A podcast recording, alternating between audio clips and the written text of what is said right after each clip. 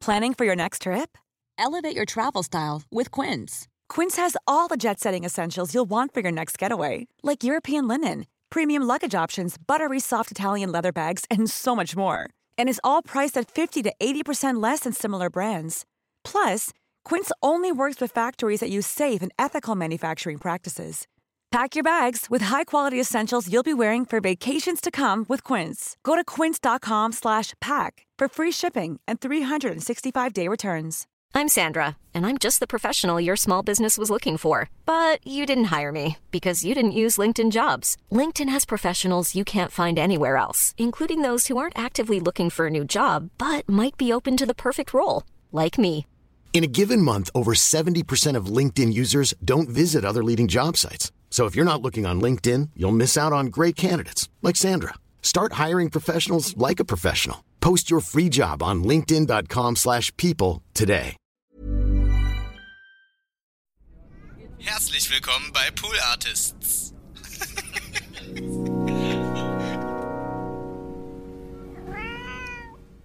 hatte sich aber gleichzeitig in der kleinen Gasse, wo wir parken mussten, ein 40-Tonner, der nicht von mir war, sondern Ja. von einer Baustelle festgefahren.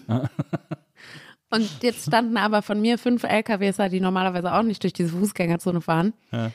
Und dann konnte niemand mehr vorwärts und zurück. Die Bahn nicht, die LKWs nicht, dieser riesen LKW nicht. Totale Panik, überall nur Krach. Alle schreien, alle sind total panisch. Dann habe ich einfach, habe ich meine, ähm, die Aufnahmeleiterin angeguckt, habe die angeschrieben und habe gesagt, ruf mich nie wieder an, ich möchte das nie wieder machen. Ich möchte niemanden von euch jemals wiedersehen. Das ist der letzte Scheiß. Wer will denn filmschaffend sein? Das ist auch total irre. Ja, dann habe ich es natürlich direkt danach wieder gemacht.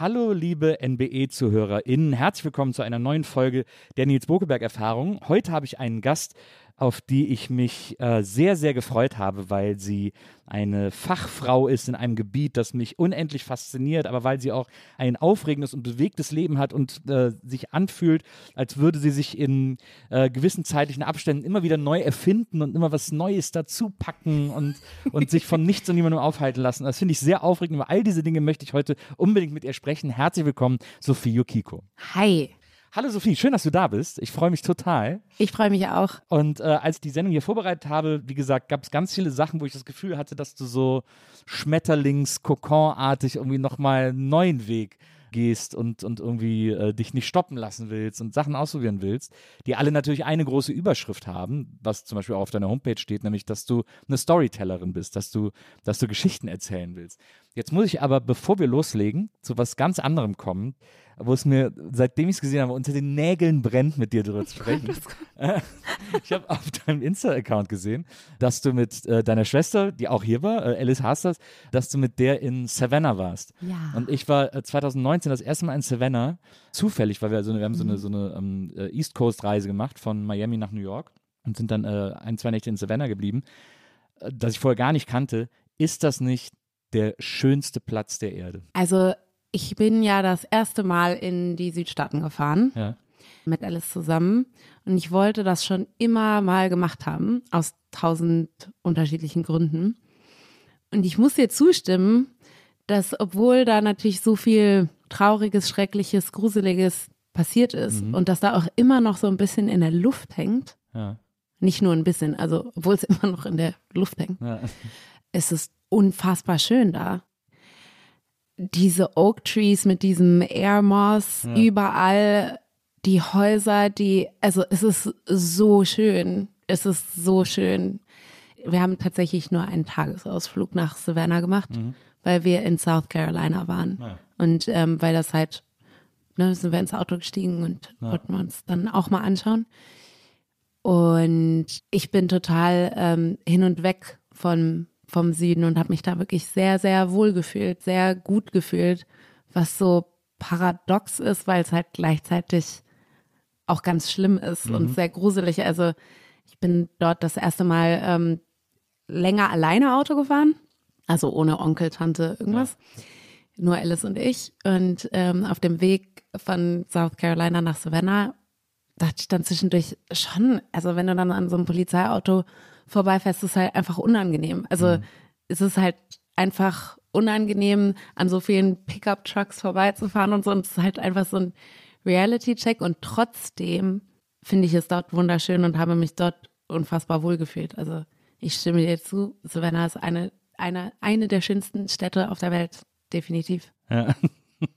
Ich hatte da gar nichts von erwartet. Ich wusste auch nicht viel drüber irgendwie so. Und mhm. ich habe auch, es lag halt so auf der, auf der Route praktischerweise ja. sozusagen. Haben wir gedacht, na komm, gehen wir da hin.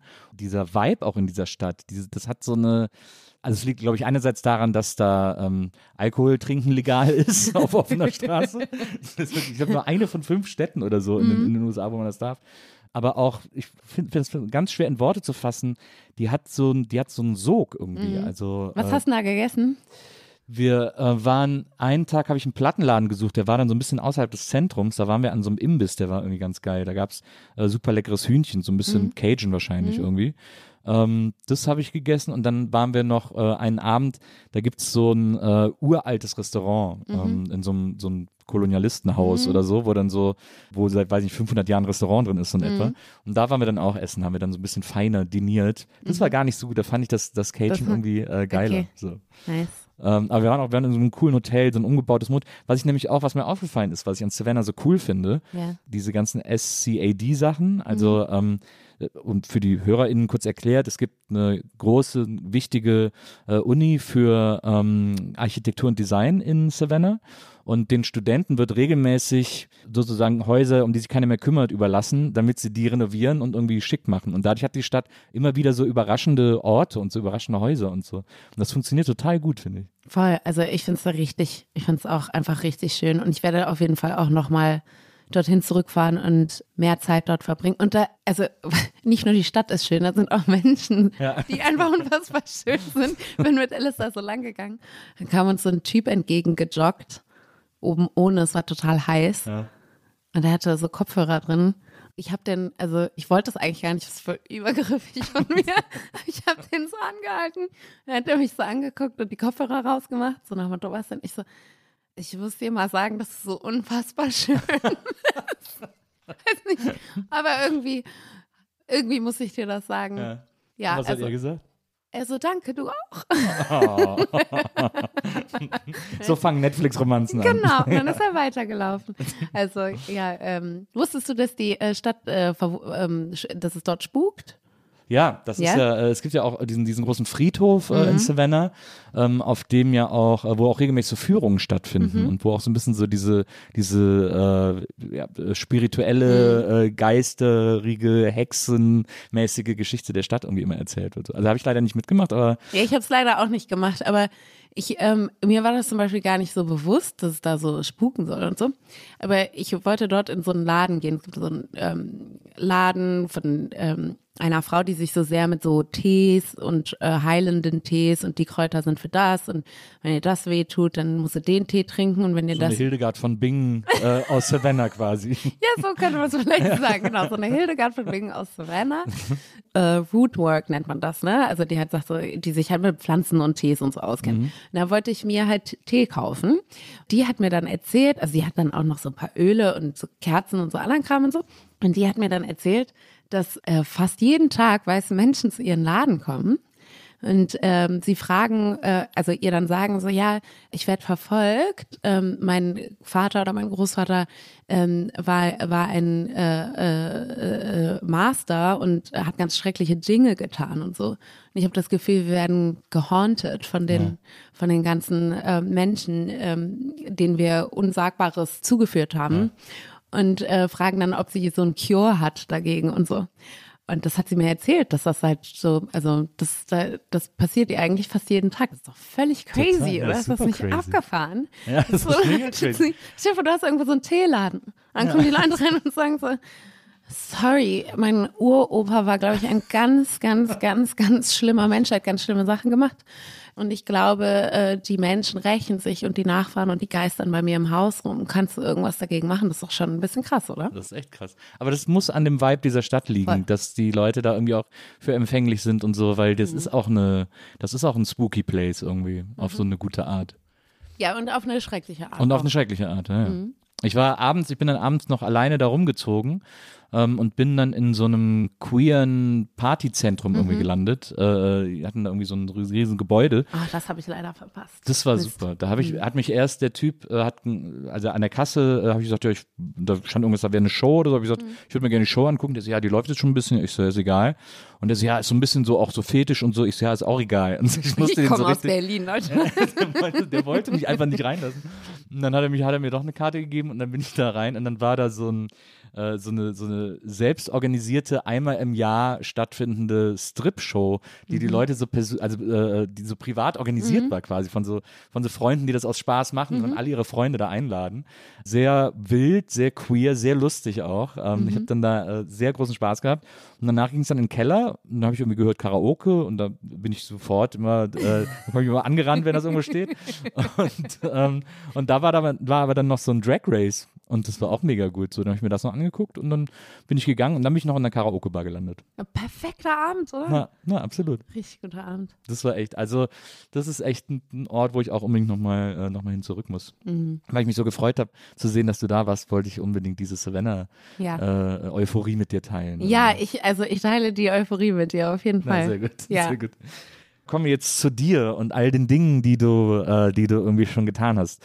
Du bist ja in Köln groß geworden. Lustigerweise, also wenn sich die HörerInnen jetzt so ein bisschen so äh, die Geschichte von deinem Elternhaus anhören möchten, äh, dein Vater, der irgendwie auch in Düsseldorf gearbeitet hat und so, ähm, dann, so, dann müssen wir sie jetzt zurückschicken zu der Folge mit Alice, äh, weil, weil ich mit ihr darüber gesprochen habe. Das ist ja deine jüngere Schwester, ne? Du, bist, Genau. äh, du bist eine der älteren Schwestern. Äh, Genau. Ich meine, ich habe das manchmal jetzt in Interviews mit dir gehört, dass du gesagt hast, so ja, das war irgendwie für dich oft einfach auch sehr, na sagen wir mal, unbefriedigend. Also einerseits gibt es ganz wunderschöne Geschichten, die du erzählst, äh, aufzuwachsen und mit deinem Vater, der auch sehr auf deinen, du hattest wohl so eine Art Bewegungsdrang, äh, der da irgendwie auch gut was mit anfangen konnte und mit dir irgendwie, äh, oder dich halt auf Bäume klettern lassen oder mit dir irgendwie rumgetobt ist äh, durch die Stadt und so. Andererseits gibt es auch immer wieder so Phasen, wo du erzählst, wo dich das auch total genervt hat irgendwie zu Hause und du das irgendwie, du das Gefühl hattest, dass das irgendwie, dass dir das nicht so richtig was bringt, dieser Ort irgendwie. Oder deine, dass deine Eltern dir zu chaotisch waren oder was auch immer. Ja, ich glaube, dass da, also ich glaube, das muss man in so eine Chronologie bringen. Also es war jetzt nicht so, dass ich da so hin und her geweht bin, sondern ich habe mich mal so gefühlt und dann habe ich mich irgendwann anders gefühlt. Also Ja. ich habe auf jeden Fall die schönste Kindheit gehabt und habe meine Kindheit auch total genossen. Also dieses freie und auch chaotische und ja ähm, nicht streng strukturierte Leben habe ich total genossen. Also ich habe mich auch ähm, gleichzeitig sehr frei, aber auch wahnsinnig beschützt gefühlt. Ja. Das hat mich so durch die ganze Kindheit getragen. Das hat sich auch in meiner Kindheit gar nicht geändert. Ich habe mich eigentlich immer so gefühlt.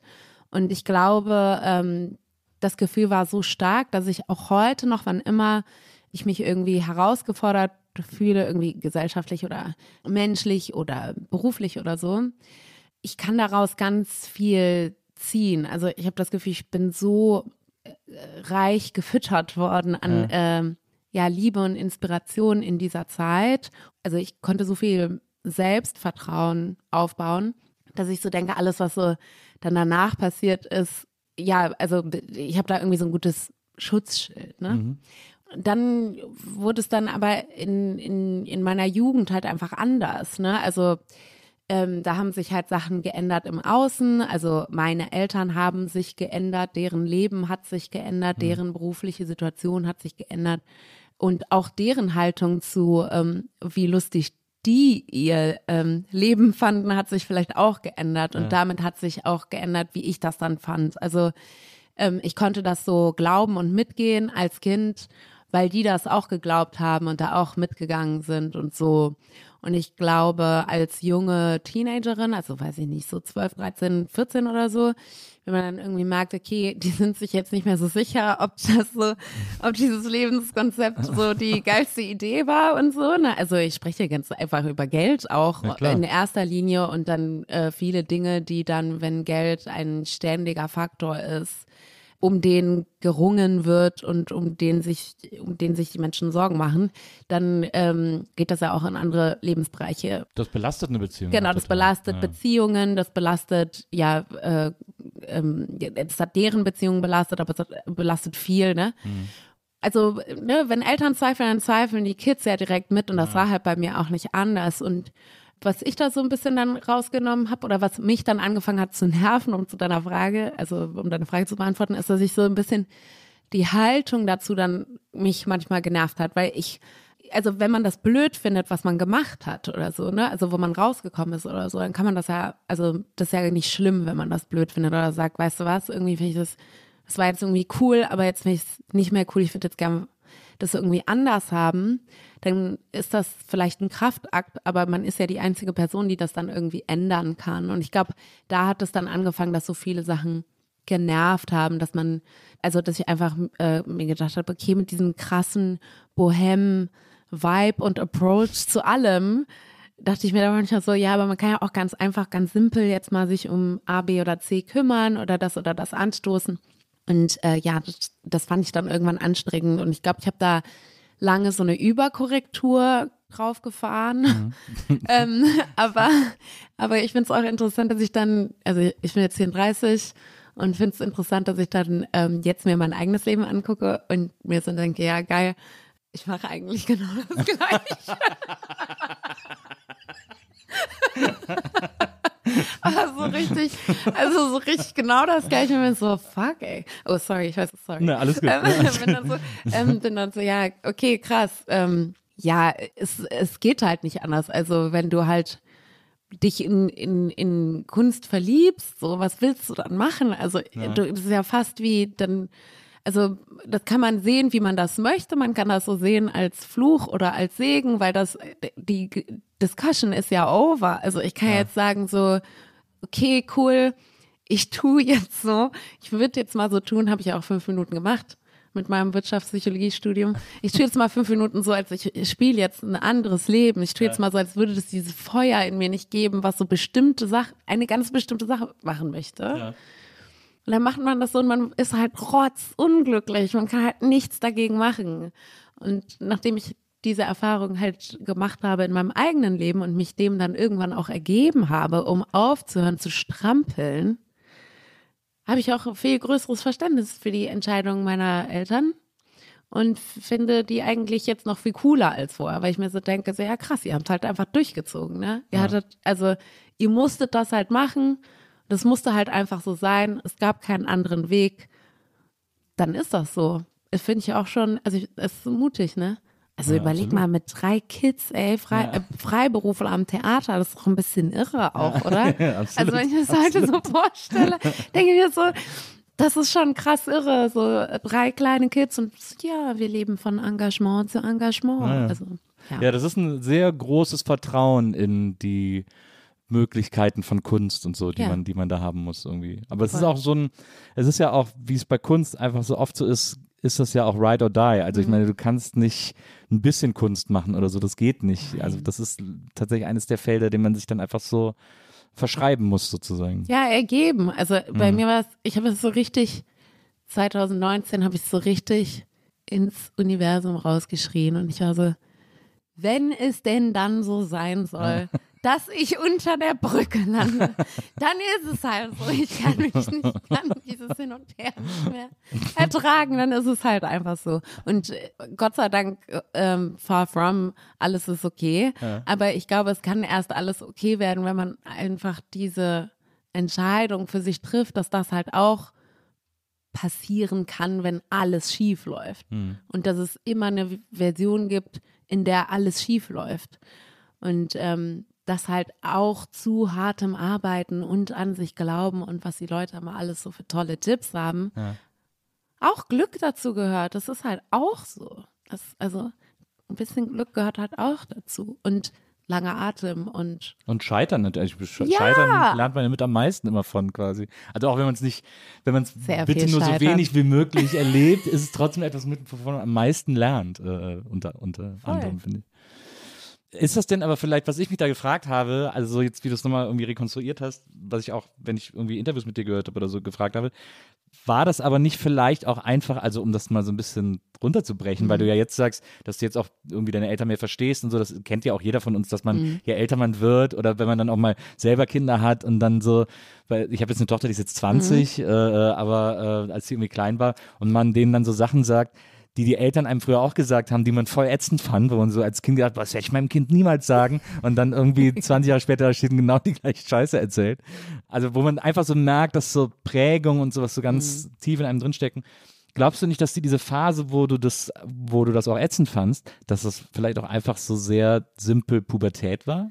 Ja, wahrscheinlich so eine Mischung aus allem. Also ich muss jetzt ganz ehrlich sagen, dass halt, also meine Eltern haben halt schon auch ein paar Sachen verpasst. Also das kann man einfach mal so sagen. Ne? Die haben super viele Sachen uns gegeben, die, wenn ich mich so nach links und rechts umgucke und mir manchmal so denke, so äh, hätte dir vielleicht auch mal gut getan oder so. Ne? Also ja, ähm, weiß ich nicht.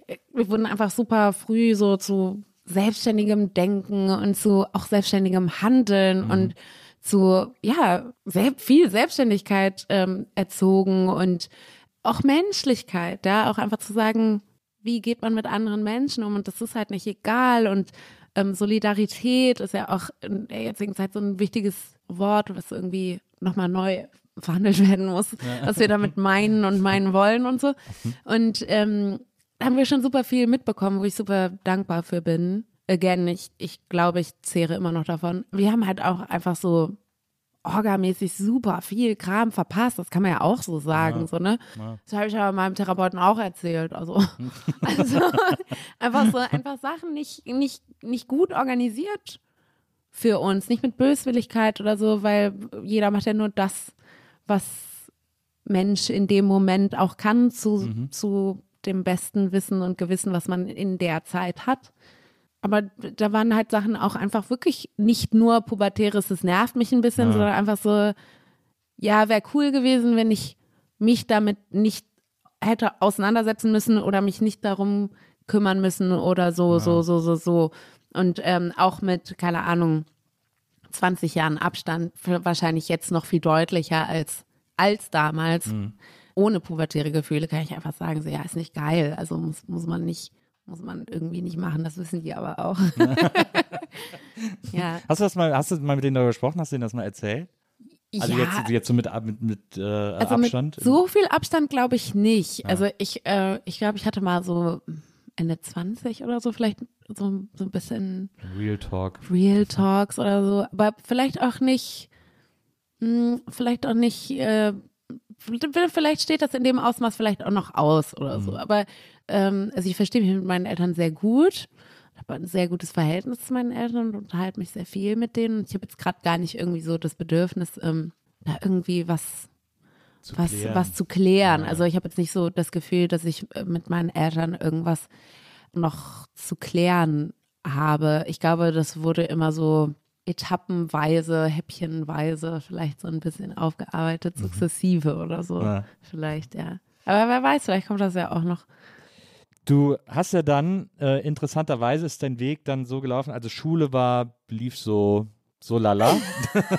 halt irgendwie so durchgekämpft. Ich glaube, zweimal bist du sitzen geblieben, ne? Ich auch, ich bin auch zweimal sitzen geblieben. Echt? Ja, es, ich saß da und habe gedacht, was ich, also äh, man hat ja dann einmal diese Hybris des, ich weiß sowieso alles, äh, ich weiß auch alles besser als jeder Lehrer auf der Welt, das ist ja dummes Kindergehirn. Äh, aber gleichzeitig war es auch ein so krass uninspirierender Ort für mich. Also ich habe mich natürlich Wahnsinn, gefreut, meine? Freunde zu treffen, aber der Unterricht war für mich jedes Mal so ein, oh, so- also wirklich Pain in the Ass. Ich habe das nicht, ich habe einfach nicht kapiert, warum ich das lernen muss. Und das, ich hatte auf der Grundschule zum Beispiel das Glück, eine Lehrerin zu haben, die so total auf mich abgefahren ist. Die hat dann so Theater AG für mich wieder gestartet und so und äh, weil die mich so fördern wollte und in mir irgendwas gesehen hat. So. Und das ist ja immer das Geilste, wenn du so einen Lehrer hast, der dich so, der sowas an dir irgendwie Voll. hat, irgendwie so. Und das hatte ich auf dem, auf dem Gymnasium dann bei einer Lehrerin, noch bei einer Ja. Deutschlehrerin später, aber ansonsten die äh, ganzen anderen Lehrer, für die war ich wahrscheinlich mega ätzend und ich fand die aber auch alle zum Kotzen. Ja, Und bei deswegen- mir war es genauso, wie du das gerade beschreibst. Die haben mich halt einfach, also es gab halt so ein paar LehrerInnen, bei denen konntest du so richtig sehen, dass die mich halt einfach hassen. Ja. Also, und das habe ich mir damals nicht, ich wusste das auch damals, also die hasst mich einfach. Ja. Also, äh, ne, aber ich hatte das große Glück, dass ich halt auch zwei Lehrer hatte, die immer dafür gesorgt haben, also ich stand da ja auch hundertmal mit meinem Abmeldeschein und habe gesagt, so ich, also jetzt reicht's. ich komme morgen nicht mehr, bitteschön. Dann hatte ich ähm, äh, einen Deutschlehrer, den Herrn, Herrn Steffens, und der hat immer gesagt, ja, Sophie, komm, wir können ja noch mal bis zum Wochenende gucken und wenn du am Montag immer noch, dann unterschreibe ich dir das auch. Hast du Nippes, Gummi, Nippes oder? nee, ich war nicht in Nippes. Ich war, in, ähm, ich war ja erst auf dem Hansa-Gymnasium. Naja, und äh, am, am Hansaring, direkt gegenüber von Saturn. Genau. Ja. Dann am Ende war ich in, also ich hatte es mir dann auf dem Hansa ein bisschen verscherzt. da musste ich dann irgendwann, dann hat der Direktor gewechselt, da musste ich da auf jeden Fall meine Sachen packen Ja. und das Feld räumen und bin dann äh, zur äh, Gesamtschule in Zollstock gewechselt. In Zollstock, ja. Genau. Für uns, ich komme ja aus Wesseling und wir mussten immer, Boah, für uns war ist so quasi. eine hässliche Stadt, ne, mein ja, also Schönheitspreis wollte ich nie gewinnen. äh, und dann war immer die einzige Alternative war äh, Gesamtschule Rodenkirchen. Das Mhm. war die nächste Gesamtschule an Wesseling. So, aber bin ich auch nie. Ich bin dann irgendwann in Bonn auf die Schule gegangen, nachdem ich dann Ah, auch ja, okay, am. Gymnasium Wesseling auch nicht mehr unbedingt weitergekommen bin. Das ist aber, das ist ja auch das Fiese, muss man auch damals sagen.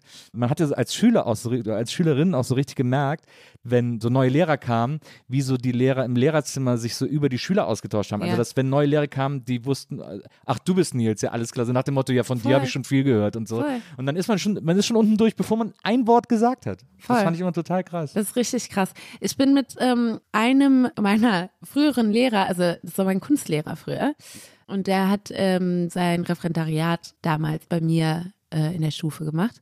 Mit dem bin ich heute sehr, sehr gut befreundet. Cool. Da haben wir dann auch zwischendurch dann irgendwann, also der hat mir dann irgendwann so ein bisschen auch erzählt, ne, wie das halt, also der ist selbst auch kein Lehrer mehr, ist jetzt an der Uni und ähm, hat mir so erzählt, wie das dann da auch so abging. Ne? Also es war auch der andere Lehrer, der sich dann sehr für mich eingesetzt hat und geguckt hat, dass es noch vielleicht irgendwie ein außerschulisches Kunstprojekt gibt, womit er mich irgendwie noch so halb in der Schule behalten kann und so. Hat auch geklappt, ne? Aber äh, das hat er mir dann auch erzählt, ne? Dass man, ja, wie die Leute halt reden über einen, das ist schon krass. Also wir lachen jetzt drüber, weil für uns ist es ja gut gegangen, aber eigentlich ist es halt überhaupt nicht lustig, ne? Nee, also klar. weil ich hatte äh, immer gute Noten. Ich hatte halt einfach knallhart, gnadenlos viele Fehlstunden. Ich bin halt teilweise gar nicht mehr in die Schule gegangen. Und das kann ja nicht sein. Also es kann ja nicht sein, dass du einfach junge Menschen so aufgibst, ne? Ja. Und ähm, als ich in der Oberstu Oberstufe war, gab's halt, also hatte ich halt zu Hause auch wirklich große Belastungen so. Und äh, das kann, ich finde das total furchtbar, äh, mir vorzustellen, wie viele Chancen da äh, vertan werden und wie viele Leute dann einfach so durchrasseln, nicht nur durchs Schulsystem, sondern dann einfach nicht mehr, es nicht mehr schaffen, ähm, irgendwo anders abgeholt zu werden, weil, warum auch immer. Und äh, das ist schon, also das geht eigentlich, geht das halt alles gar nicht klar. Ich finde es ganz schlimm, was so im, in unserem Schulsystem so abgeht, ne? Total. Naja, also es kann, wenn es ganz schief läuft oder doof läuft, äh, kann quasi der Schul, die Schule, der Staat in so eine Abwärtsspirale sein, Voll. äh, wo du Total. einfach nicht mehr, wo die Leute einfach so strugglen und nicht mehr irgendwie selber Ja. aus eigener Kraft rauskommen, so weil die Schule beschlossen hat, du funktionierst hier nicht. Ja, und die Haltung bleibt dann so, du hast dich selber in diese Situation gebracht. naja. Und das, also, das finde ich so krass, weil und du weißt das, es macht ja keinen, es macht keinen Spaß, sitzen zu bleiben. Es macht Mhm. keinen Spaß, in diese scheiß Nachprüfungsschule zu gehen. Und auch wenn du vielleicht so Klassenclown-mäßig unterwegs bist, ist das kein geiles Gefühl zu versagen, Na, durchzufallen, eine 5 zurückzukriegen. Na klar, kommt dann irgendwann Trotz und ist so, ja, ist mir egal, aber es ist, ist nicht, es macht keinen Spaß. Na. Kinder machen das nicht, weil, weil die das lustig finden oder so. Und äh, ja, aber dein Vergleich mit dem Staat ist ja. Ja, das finde ich, dran. das finde ich crazy. Ich finde, ich, äh, wie gesagt, jetzt als Vater habe ich es ja auch nochmal aus der anderen Perspektive Mhm. erlebt äh, und fand es immer noch so ätzend. Aber es gibt auch keine Alternative. Ne? Also Ja, es ist ja. so, das Schulsystem ist zum Kotzen, aber du kannst jetzt nicht, ich kann jetzt mein Kind höchstens auf eine Waldorfschule schicken, aber werde ich auch nicht froh irgendwie. äh, und, äh, äh, und, aber das ist so die einzige Alternative, die mir Mhm. überhaupt geboten wird, so, so etwas andere pädagogische Ansätze, aber die müssen trotzdem um 8 Uhr morgens da sein und die müssen trotzdem funktionieren, um da irgendwie durchzukommen und so. Und die werden trotzdem nicht so gefördert oder individuell gefördert, wie es eigentlich sein müsste, weil ich, also ich verstehe schon die Dinge, die man lernt, dass die zum Teil irgendwie einfach wichtig sind für so eine Allgemeinbildung. Da gehe ich auch, bin ich völlig fein mit irgendwie, zu sagen, dass man, klar muss man Mathe irgendwie auch ein bisschen über, über äh, Plusrechnen hinauschecken sozusagen. Und man muss auch ähm, Geschichte am Schirm haben, man muss auch äh, Erdkunde, das ist alles, finde ich alles völlig äh, äh, plausibel und, und völlig äh, richtig. Aber ähm, ich finde einmal den, den Amount an Informationen, den die aufnehmen müssen, völlig, völlig bescheuert, weil es dann irgendwann nur noch auswendig lernen ist und wir alle Ja. wissen, dass vom auswendig lernen nichts hängen bleibt, Ja. zehn Jahre später. Äh, und dann ist das einfach alles extrem lustfeindlich, extrem Voll. unmotivierend. Aber so. ich finde, also das Traurige ist ja eigentlich daran, dass du, guck mal, die ganzen Fächer, die du jetzt so aufgezählt hast, ne? Erdkunde, Mathe, also es gibt doch, also es ist ja eigentlich, und das versteht ja man ja dann erst, wenn man älter ist, ne? Also wie geil wäre das, wenn man, ich war grottenschlecht in Mathe, ne? Ja. Wie geil wäre das aber, wenn man Mathe raffen würde. Also, Ja. weil wie viele andere Sachen könnte man dann besser verstehen, Mhm. wie viel über äh, die Welt könnte man sich besser vorstellen Mhm. oder so, wenn man einfach ein Best, also ich wünschte mir das so sehr. Ich finde das richtig geil, wenn ich da so richtig durchsteigen könnte, wenn ich Mathe einfach so richtig checken würde oder gecheckt hätte, so, ne?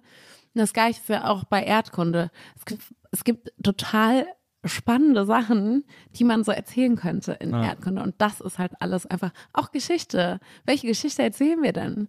Und warum, also und wie erzählen wir die und aus welcher Perspektive erzählen wir die und welche Anteile bekommen wie viel Raum und so. Absolut. Und das ist, das ist halt, äh, das ist halt so ein großes Problem. Das, also es ist doch schon irgendwie ein bisschen abgefahren, dass irgendwie das, was mein Vater in der Schule gelernt hat, irgendwie so ein bisschen ähnlich ist zu dem, was ich in der Schule. Wie kann das überhaupt Wahrscheinlich, sein? auch, wahrscheinlich hatte ich auch dieselben Bücher.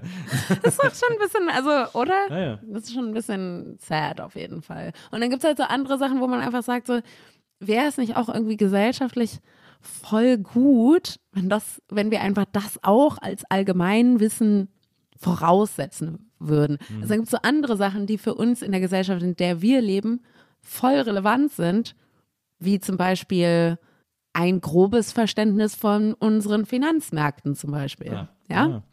Selbst in der Schule nicht. Aber ich würde mal sagen, das wäre auch, auch, also so sehr wie Kapitalismus unser Leben prägt, wäre es doch eigentlich schon ganz geil, wenn man so ein bisschen davon auch verstehen könnte. Aber nein, einen Stromkreis zu verstehen, ist viel wichtiger. Verstehst du, was ich meine? Das, also es geht halt bei mir nicht so, kann ich halt nicht so nachvollziehen, weiß ich nicht. Ja, absolut. Also ich, es gibt ja immer wieder so Rufe, die so sagen, irgendwie sie wollen, dass Schule, äh, man soll Steuererklärung in der Schule lernen. So, das finde ich alles ein bisschen kappes irgendwie, weil äh, das, das kriegt man auch so irgendwie gebacken, wenn man aus der Schule rauskommt. So. Ja. Das ist ja irgendwie, sind ja Sachen, oder man hat halt einen Steuerberater oder was auch immer. Ähm, das kriegt man irgendwie hin. Ich glaube nicht, dass dass Schule äh, als sozusagen dieses Praktische fehlt oder so, weil das glaube ich, weil das viel mit Erfahrungswerten zu Voll. tun hat irgendwie so. Aber sozusagen das Wissen, das da gelehrt wird, so vermitteln, dass einem klar ist, in welchen Koordinaten und in welchem Bezug das zum eigenen Leben steht oder stehen kann. Das ist irgendwie, das verpasst Schule total, finde ich. Voll. So, und das ist irgendwie so das Problem, Ja. das ich damit schade. habe irgendwie.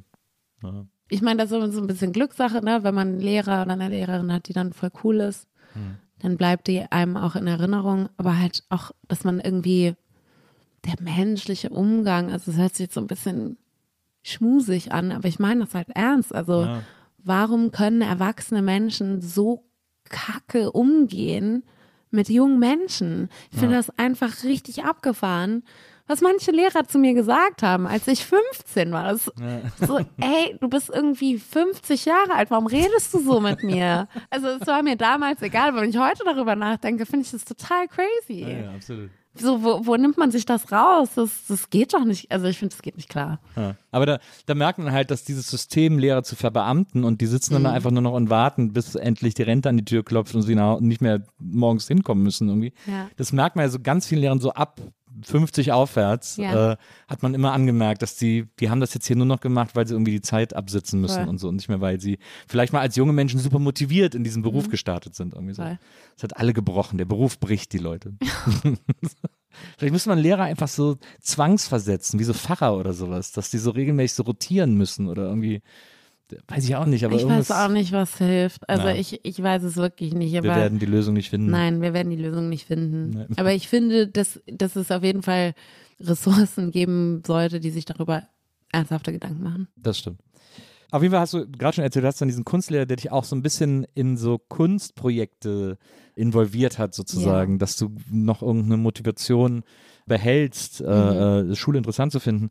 Ähm, und du hast ja zu der Zeit auch so mit Tanzen angefangen. Also so, dass das auch so ein bisschen professioneller wurde und, und irgendwie mehr äh, ein Weg sein konnte, sozusagen. Ja, ja, also tanzen angefangen habe ich ja, ich kann mich gar nicht erinnern, wann ich angefangen habe zu tanzen, weil ich schon immer getanzt habe. Also ich weiß nicht, ähm, wann meine Mutter uns im Ballett angemeldet hat. So meine frühesten Erinnerungen sind halt wirklich noch so, wie ich meinen Teddybär noch mit an die Ballettstange gesetz, ge- gesetzt habe und so. Deswegen, das war mein Gott sei Dank immer Begleiter ähm, durch mein Leben, nicht der Teddybär, sondern das, das, äh, das Tanzland. Also hat mich immer begleitet. Und ähm, Aber du, ich, aber, ich überlege gerade, ich versuche mich gerade so zurück, ich versuche mich gerade so zurückzuerinnern, ob ich, ich glaube, das war so ein bisschen vor dem Abi, dass ich, genau, ich glaube, das war vor dem Abi, dass ich so mir gedacht habe, da habe ich das erste Mal so ein Engagement am Kölner Schauspielhaus gehabt, während der, also während der Schule. Habe halt auch wieder super viel geschwänzt, damit ich auch die äh, Vormittagsproben auch mitmachen kann und so.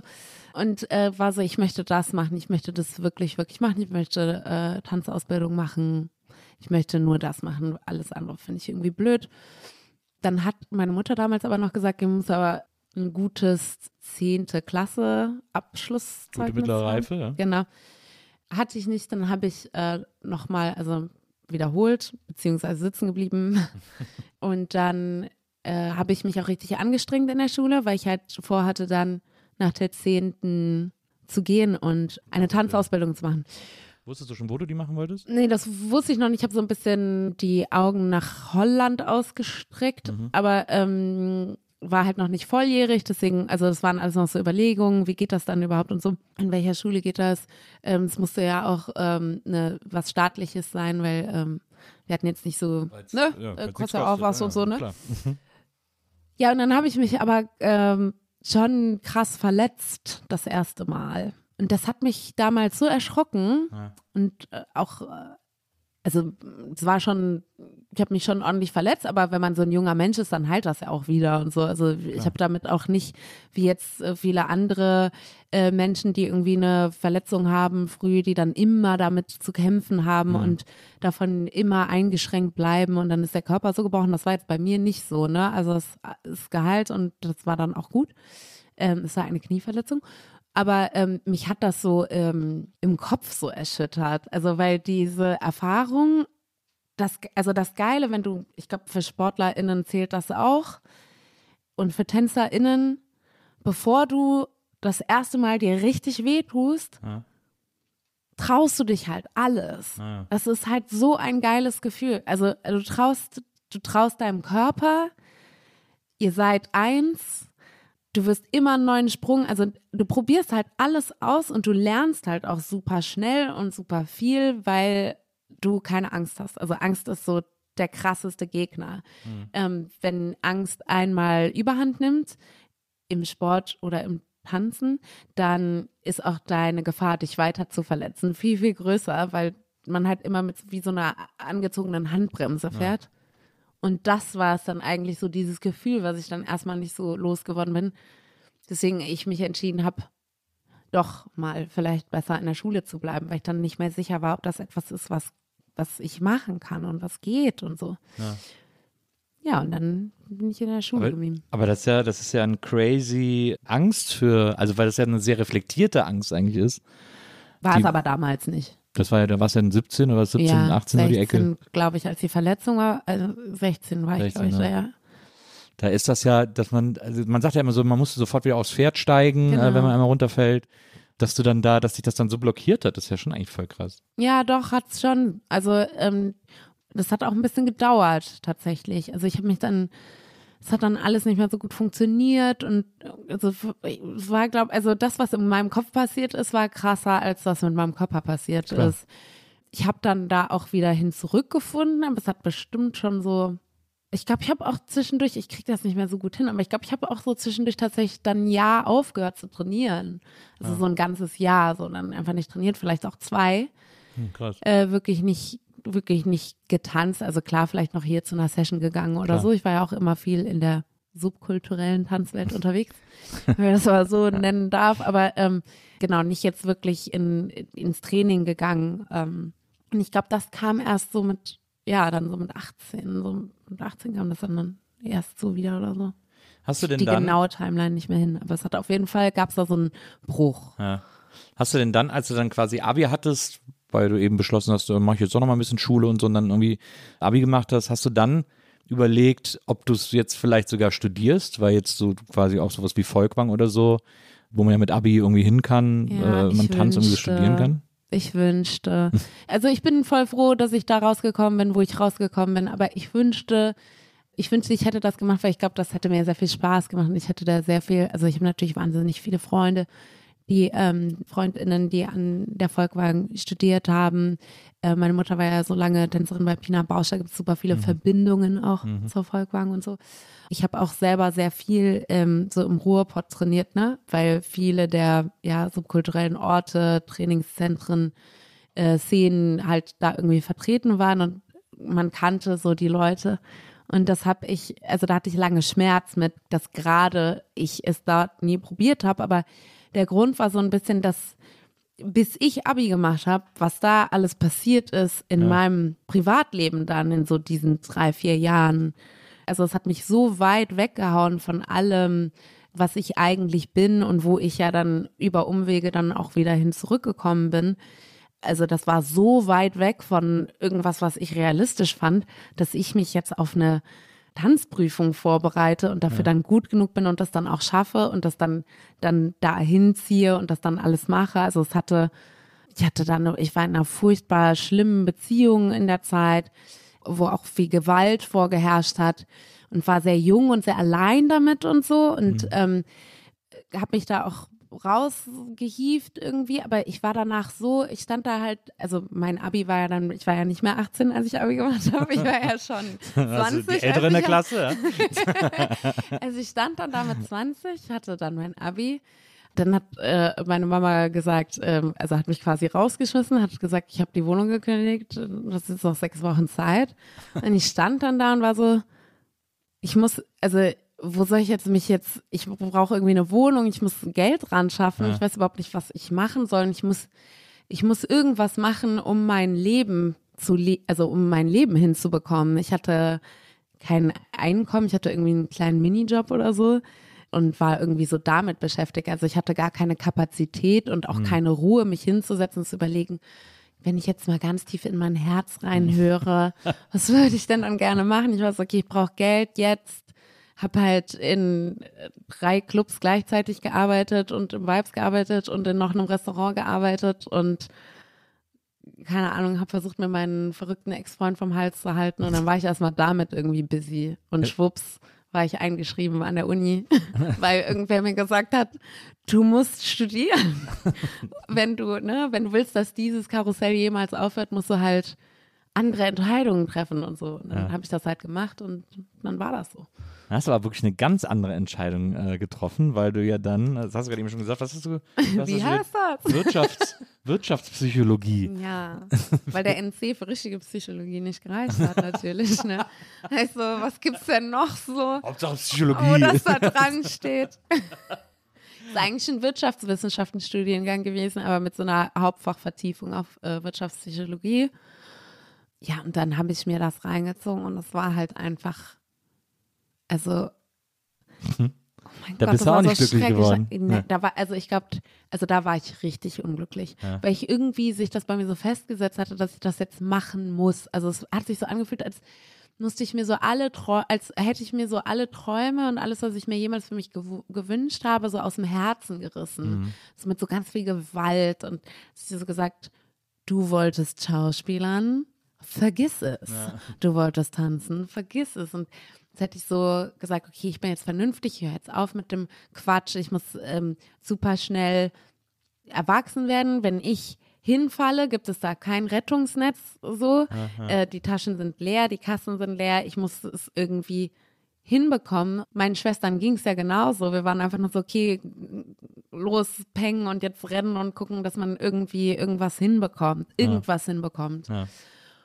Deswegen habe ich mich da so total versucht reinzuzwingen und das hat halt aus einer Million Gründen nicht geklappt. Ich fand das halt einfach nur Kacke. Die Leute waren Kacke, die fanden mich Kacke, ich fand die Kacke. Die Professoren waren die absolute Vollkatastrophe. Also so jeder schlecht, wenn man da so eine so Szenen draus machen würde, dann würde man also jeder schlechte Dialog, so schlecht kann man sich das gar nicht ausdenken mit so Gaslighting und Sprüche über Frauen an so einer, nur Männer überall, alle weiß, of course, Ja, ja. alle so aus dem ähm, Siegburg und Umgebung auf ihren Autos, also zu, zum Sau unterwegs. einfach nur zum Heulen, so richtiger Albtraum. Und ich so versucht so, ja, wenn ich mich ganz doll anstrenge, dann kann ich das hier knacken. So ist aber nicht so. Was natürlich dann äh, dazu geführt hat, dass ich da nicht mehr hingegangen bin. Und ich hatte, ich habe ja dann auch in der gleichen Zeit wieder angefangen zu tanzen. Und dann bin ich in der Zeit halt so in das Business reingestolpert, weil dann irgendwer mich gesehen hat und gesagt hat, hey, du machst das ganz gut. Willst du vielleicht mal hier hinkommen zu diesem Casting oder möchtest du mich vielleicht mal hier vertreten oder so? Und dann bin ich da so ins Arbeiten reingestolpert und dann lief das erst halt erst schleppend und dann nicht mehr so schleppend und dann habe ich noch angefangen zu modeln. Dann habe ich da das erste Mal in meinem Leben irgendwie auch Geld verdient, dass ich nicht Dass du übrig hattest. dass ich, dass ich irgendwie nicht nur Miete und Reis und Sojasauce, sondern irgendwie vielleicht, also, und dann habe ich halt das erstmal richtig Spaß gehabt, so. Dann äh, war es das halt mit, also Da kommt die so- Motivation auch nicht mit da zurück. kam die Motivation Ja, auch nicht da mehr zurück. nicht Und dann hat sich das äh, erledigt und dann habe ich das noch so ein bisschen ja, mit, mit schleifen lassen, aber irgendwann habe ich mich dann auch exmatrikuliert, weil ich war dann auch klar, dass das dann nichts mehr wird. Ne? Aber das ist ja so ein bisschen, äh, ich finde das ganz interessant, weil das ja im Grunde genommen so eine 20-jährigen F- Idee von Vernunft ist. Also so, ich bin jetzt ganz vernünftig, indem ich Mhm. Voll. jetzt alles lasse, was, woran ich Spaß habe So und, traurig, und mich so oder? darauf konzentriere, womit man Geld verdient, denn darum Ja. geht's in der Welt, irgendwie so in etwa. Also das ist ja so, das, so stellt man sich das, so stellt man ja sich Erwachsensein mit 20 einfach vor. So, Ja. deswegen ist das voll logisch, dass man dann da in diese, in diese Falle tappt sozusagen. Genau, und das ist halt, das Gegenteil ist halt der Fall, weil es halt nie klappt. Also das, so kann man das halt nicht machen. Also man kann halt nicht, man kann das so nicht machen. Es wird halt definitiv nicht funktionieren. Und man wird dann auch, also selbst wenn man es schafft, alles für immer zu unterdrücken Ja. und es schafft einfach functioning depressiv zu sein, kommt ja noch so ein anderer Faktor da rein und zwar wird man nie gut sein in dem, was man macht. Ja. Man wird halt immer im besten Fall nur mittelmäßig sein. Und das ist halt auch so ein Lebenskonzept. Da hab ich ja auch gar keinen Bock drauf. Also so, ich bin eine schlechte Personalerin für den Rest meines Lebens. Ich hab, das ist irgendwie nicht so geil. Aber ich glaube, deswegen gibt es so viele Leute, die in so mittelmäßigen Jobs festhängen und Mhm. da mittelmäßige Arbeit machen und dann in ihr mittelmäßiges Haus fahren, um irgendwie mittelmäßiges Fleisch am Wochenende auf den Grill zu legen und, äh, und das irgendwie einfach die nächsten 40 Jahre durchzuziehen, weil sie glauben, dass so ein verantwortungsvolles Erwachsenenleben funktionieren muss irgendwie. Weil es so weiß, vorgelebt aber bekommen weißt du, wie glaubst du, ist das? Also glaubst du, dass es für alle Leute so ist, weil aus den Gründen, die wir gerade Mhm. ne, identifiziert haben, weil man denkt, das muss man so machen? Oder ist es nicht vielleicht auch, dass das, ich glaube schon, dass es manche Leute gibt, denen das halt Bock macht auch. Ja, naja, weiß ich, ja. Also es Glaubst ist, du nicht? Naja, es ist arrogant zu sagen, glaube ich nicht. Also deswegen. Äh, Deswegen sage ich das nicht. Deswegen sage ich das nicht, weil ich nicht arrogant wirken will.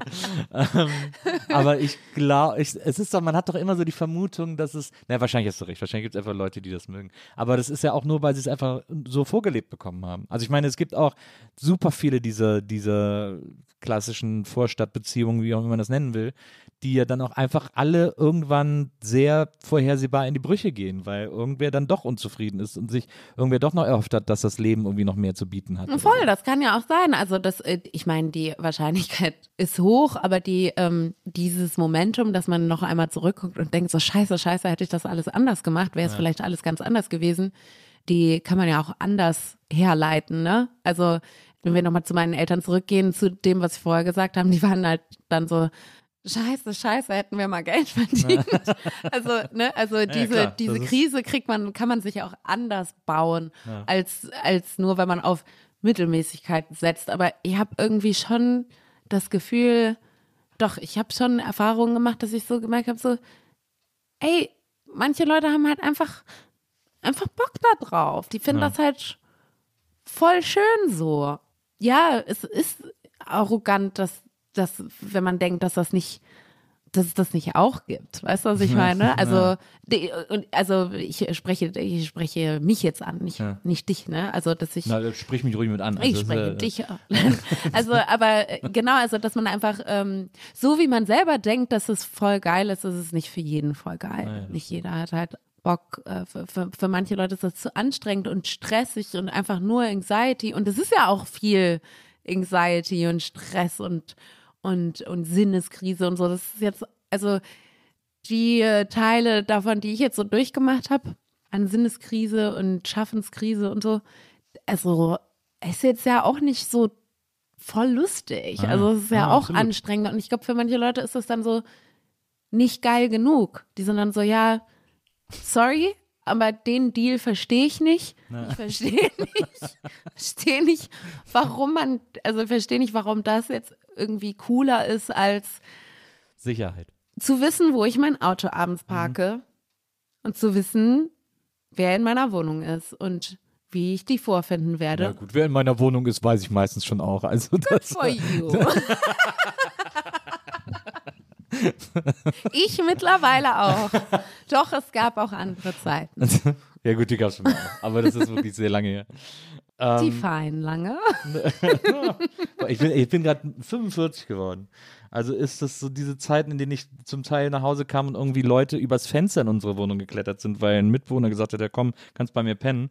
Das ist jetzt auch schon 25 Jahre erschreckenderweise her, sogar noch länger eigentlich. Crazy, oder? Da haben wir in der Kleverstraße gewohnt, am, äh, direkt am, äh, na wie heißt es, ähm, Ebertplatz. Ja, schön. Unten, unten am Rhein, Letztstraße vom Rhein sozusagen. Ja, schön. So Schön immer. Hochwasser im Keller gehabt, ne?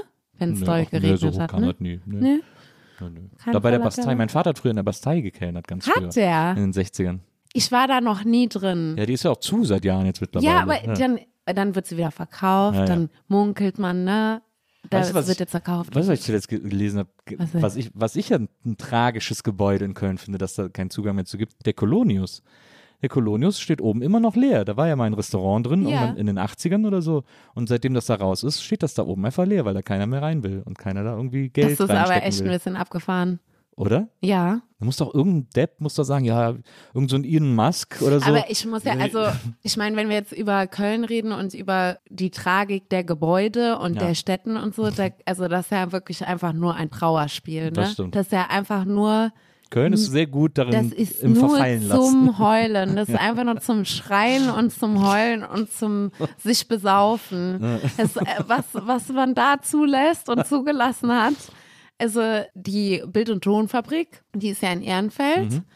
Da war ich letztens zwei Mhm. Das ist Wochen. der Leindeckerstraße. In, hinten, genau, Ne? Ja, da an der Oskar-Jäger-Straße ist die, da hinten. genau. Ja. Genau, und dann äh, muss ich da, ich war jetzt letztens in Köln und war dort vor Ort.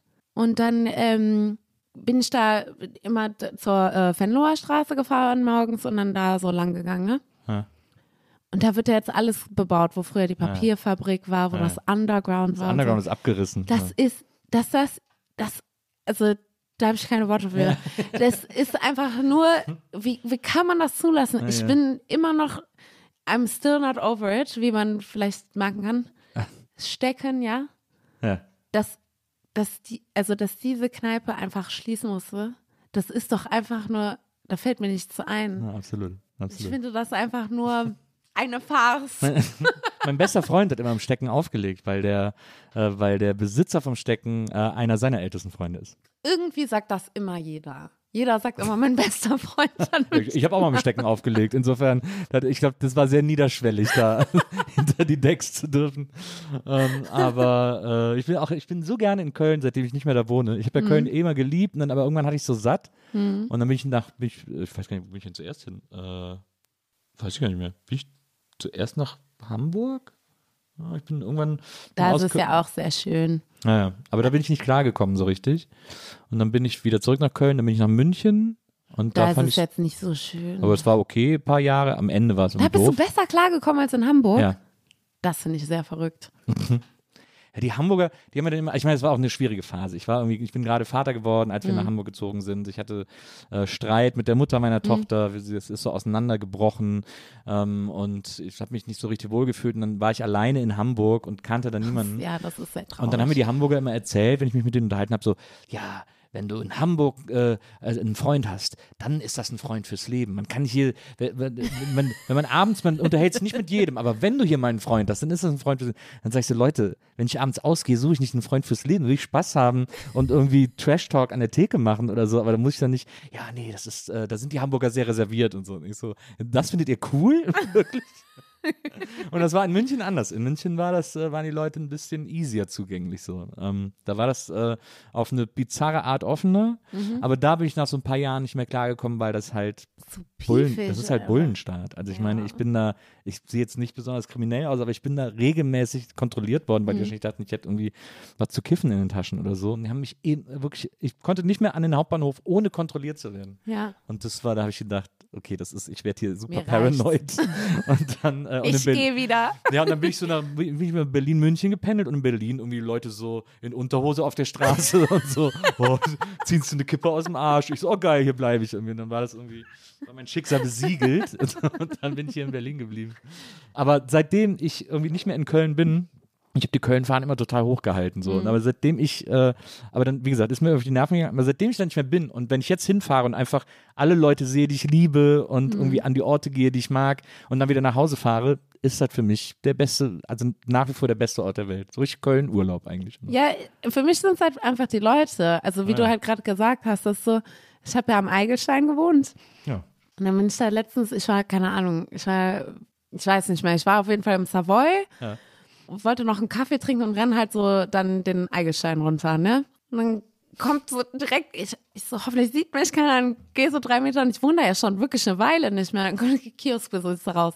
Sophie, ich habe, ich habe es mir doch gedacht. Wo läufst du schon wieder hin? Und ich so, also es ist einfach fünf Jahre her oder sechs Jahre her, dass ich nicht mehr wohne. Und es ist halt trotzdem, ne? Und dann wird gelabert, wird gelabert. Ich so, ja, ich habe jetzt wirklich keine Zeit mehr. Ich komme auf dem, auf dem Rückweg nochmal, lauf weiter. Dann unten das Gleiche am Blumenladen und so. Und das ist halt super schön, ne? Das, also wird mir halt hier in Berlin nie passieren. Aber ich habe trotzdem noch Schmerz damit, wie die Stadt einfach mit bestimmten Orten umgeht einfach. Ja, also ja, so mit Kulturorten und mit Subkulturen, so finde ich halt richtig kacke. Ja. Naja, das stimmt. Ich habe meine beste Freundin wohnt auch am Eigelstein. Ich fahre immer, wenn ich äh, im Karneval äh, nach Köln fahre, bin ich immer bei ihr. Mhm. Weil sie wohnt, ich habe aus dem Fenster gucke ich direkt auf die, also ich kann auf die Eigelstein-Turburg spucken so, ne? Ja, die wohnt wirklich das ist direkt vis-à-vis Eigelstein, irgendwie. ja. Mhm. Äh, und dann gehen wir mal ins Gräsberger und so, da irgendwie in die Kneipen. Und ich habe Eigelstein auch immer geliebt. Also da, als ich in der, in der Kleverstraße gewohnt habe, war ich ja auch quasi Mhm. Ja. äh, Laufweite Eigelstein, irgendwie Mitte der 90er. Und damals fand ich es aber auch noch viel geiler. Da war es ja auch noch so ein bisschen rotlichtiger und so. Und Mhm. dann bist du morgens im Globus, der heute der Rewe ist, war früher Globus. Bin ich morgens im Globus einkaufen gegangen. Dann sind auch immer die ganzen äh, Sexworkerinnen da einkaufen gegangen, alle so aufgetakelt, irgendwie den Einkaufswagen durch die Regale geschoben. Das fand ich immer super. Echt total Ja. geliebt, so die Ecke. Das fand ich immer. Und ich meine, der Eigelstein wird jetzt auch gerade Horror. Ja. Die haben die Brauerei abgerissen, da so ein Ja. Hotel hingesetzt und so. Das wird auch so langsam, wird da alles verdrängt. Aber ich habe irgendwie, immer wenn ich dann nochmal da bin, bin ich so, ja, so, ich glaube so, ich, ich spüre im Eigelstein auf jeden Fall sehr viel Widerstand, was so Verdrängung Das angeht. Ja, stimmt. weil, also, weil, äh, ja, Also das ist halt nicht jedermanns Sache da, ne? ja. wie es da so abgeht und das also wird sich auch so schnell mit einem Hotel halt jetzt nicht ändern irgendwie, ne? Also ich weiß gar nicht, aber ich will es auch gar nicht wissen, was da so passieren müsste, bis man den Eigelstein gentrifiziert kriegt. Weiß ich nicht so genau, was man da so für Maßnahmen unternehmen müsste. So bis der so, also dieses, dieses Eck, ne, Eigelstein und Weidengasse, das ist schon sehr besonders, ne? Also Ja. da, da müsste man schon viel auffahren, um das so platt zu machen. Ich war, ich gehe immer zum Doi Doi äh, in der Weingasse essen, Mhm. Ja. wenn ich in Köln bin. Und dann war ich zuletzt da und dann war der ausgebrannt. Dann war alles, war wirklich so? Flammen und das Schild verbrannt und so. Ich so, ach so scheiße, was ist denn hier passiert? Und dann habe ich irgendwie geguckt und haben die da irgendwie gerade einen Tatort gedreht. Und der Doi, der war zwei Tage gesperrt und die haben den so auf ausgebrannt umgestylt. Also ich habe mich so erschrocken im ersten. Moment. Das war echt total krass. Und ich zeig dir gleich mein Handy, äh, habe ich am, Ja, am Handy fotografiert, gleich zeig ich ein Foto. Das sah super aus, aber ich habe mich echt erschrocken, Ja, dass mein krass. Lieblingsladen abgebrannt wäre. Also Doi Doi und dann äh, gehe ich immer in die Celli, also Mhm. da äh, Chilentano Bar und da ist ja gegenüber noch so ein, äh, ich glaube ein Syrer ist das oder so, wo es diese geilen, so geile Shawarma-Sandwiches Ja, gibt da und war ich noch nie drin. Der ist super, da musst du irgendwann hin. Der Ist, den liebe ich auch. Da hat mich mein Freund Ramirez hingeschleppt und seitdem gehen wir da, gehen wir da immer hin. Aber ja, äh, äh, so viel zum, äh, äh, zum Köln-Teil unseres Gesprächs, zum obligatorischen Köln-Teil. Aber kommen wir zurück äh, zu, deinem, äh, zu deinem Weg. Studium, wie gesagt, war Kappes irgendwie, äh, hat nichts gebracht. Und dann, du hast jetzt gerade schon so ein bisschen angeteasert, dann kamen so die ersten professionellen Engagements fürs Tanzen und dann wurde es immer mehr und so. Du warst ja dann auch in so einer Tanzcrew, ne?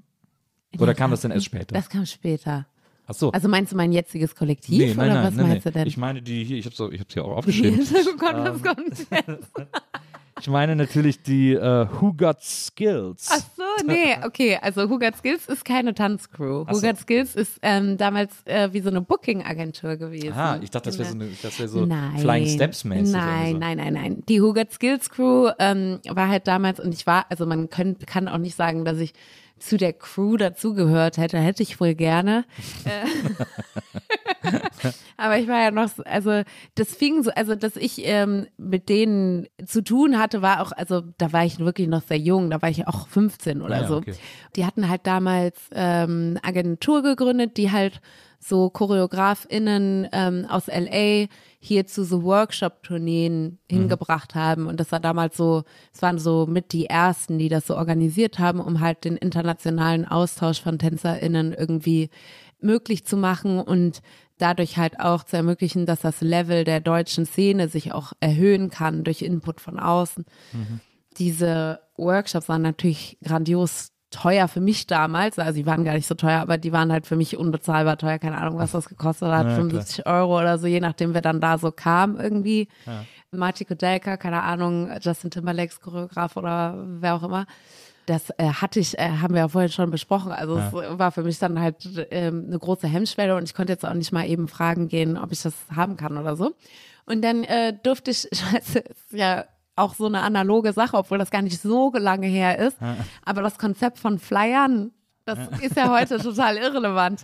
Aber damals war es halt super wichtig, wenn, wenn du ein Event hattest oder eine Partyreihe oder so, dann, dass es dann auch einen guten Flyer dazu gab und dass man auch diese Flyer verteilt kriegt an den richtigen Orten.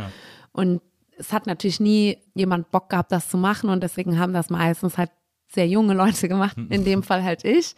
Und ähm, dadurch, dass ich halt die Flyer verteilt habe für die Hugat Skills Crew, durfte ich halt immer umsonst mitfahren und Ah. mittrainieren. Ah, cool. Ähm, sehr zum Leidwesen der Jungs, die damals, wie alt waren die damals, als sie das so angefangen haben? Die müssen dann selber so Anfang 20 gewesen sein. Die fanden das natürlich super ätzend, dass so eine 15-Jährige denen am Bein hing und dann im besten Fall noch gefragt hat, ob sie so mit in den Club noch darf am Ende und ob ich da nicht irgendwie reingeschmuggelt werden kann oder so. Also ich glaube, die haben nur die Augen verdreht und total, ähm, ja, abgekotzt. Aber ähm, nee, das war, das war vorher. Also Ja, mit verstehe. den, genau, die haben dann, die, die gibt's auch immer noch, also die machen das auch immer noch. Nee, Tanzcrew gab's da nicht. Ich habe dann halt tatsächlich einfach angefangen zu arbeiten im äh, kommerziellen Bereich, also Fernsehshows, ähm, Messen, äh, Für so, dann für so, für so, für so Live-Acts oder was in, in Ja. Fernsehshows. Also es gab ja jetzt kein Fernsehballett mehr äh, Nee, das oder gab's so. nicht mehr. Das gab's tatsächlich sogar noch. Aber also ich war ja auch ähm, hin und wieder mal beim ZDF Fernsehgarten. Und äh, ich glaube, die ersten Male, wo ich da war, gab's auch noch das Fernsehballett. Und vielleicht bilde ich mir das auch ein, aber irgendwie habe ich das Gefühl, Ich glaube, der MDR hatte noch bis vor ein paar Jahren eins. Das ja, war, ich habe irgendwie letzte, das Gefühl, ich habe es auf jeden Fall noch, noch gesehen und äh, auch hart gehatet habe ich auf jeden Fall auch. Ähm, genau, aber ähm, ja, so dann halt, ne? Also äh, überall, wo man TänzerInnen sieht in Deutschland. Ne? Also zu meiner Generation gehört natürlich viel dann diese, die ganzen Casting-Shows, die es gab, ne? Die dann ihre Live-Shows hatten und auch immer noch haben und dann, damit die armen SängerInnen nicht alleine auf der Bühne stehen, stellt man da ja auch gerne dann in den Finalshows vielleicht noch ein paar TänzerInnen dazu. Ja. Und wahrscheinlich war ich dann auch mal dabei. Das war ja dann quasi wirklich sehr, äh, zwar einerseits tanzen, aber andererseits jetzt nicht unbedingt aus Leidenschaft, sondern um irgendwie Cash zu machen. Ja, aber ich muss sagen, am Anfang, also die ersten Jahre, überlegen wir, das ist Anfang 20. Ja. Also ich wollte halt einfach nur tanzen. Es war halt damals sehr simpel für mich. Ich wollte einfach nur tanzen, ich wollte mich die ganze Zeit bewegen. Ich hatte voll Bock auf der Bühne zu sein. Und wenn das Licht anging und am besten noch sehr viele Zuschauer da sind, am besten noch eine Halle voll ist und Fernsehen, also am besten alles, was geht gleichzeitig. So zuschauen, man weiß jetzt, es ist irgendwie eine Live-Show und dann der Adrenalinkick und dann einfach nur tanzen zu können, bis mir, bis ich müde bin, so das, das hat mir schon gereicht. Also ich habe das schon mit Leidenschaft dann auch so verfolgt. Also es hat mir schon in den ersten Jahren zumindest sehr viel Spaß gemacht, das zu machen und ich hatte da auch äh, Ehrgeiz für und es war eine tolle Zeit, weil es waren viele andere junge Menschen, mit denen ich auch zum Teil immer noch befreundet bin.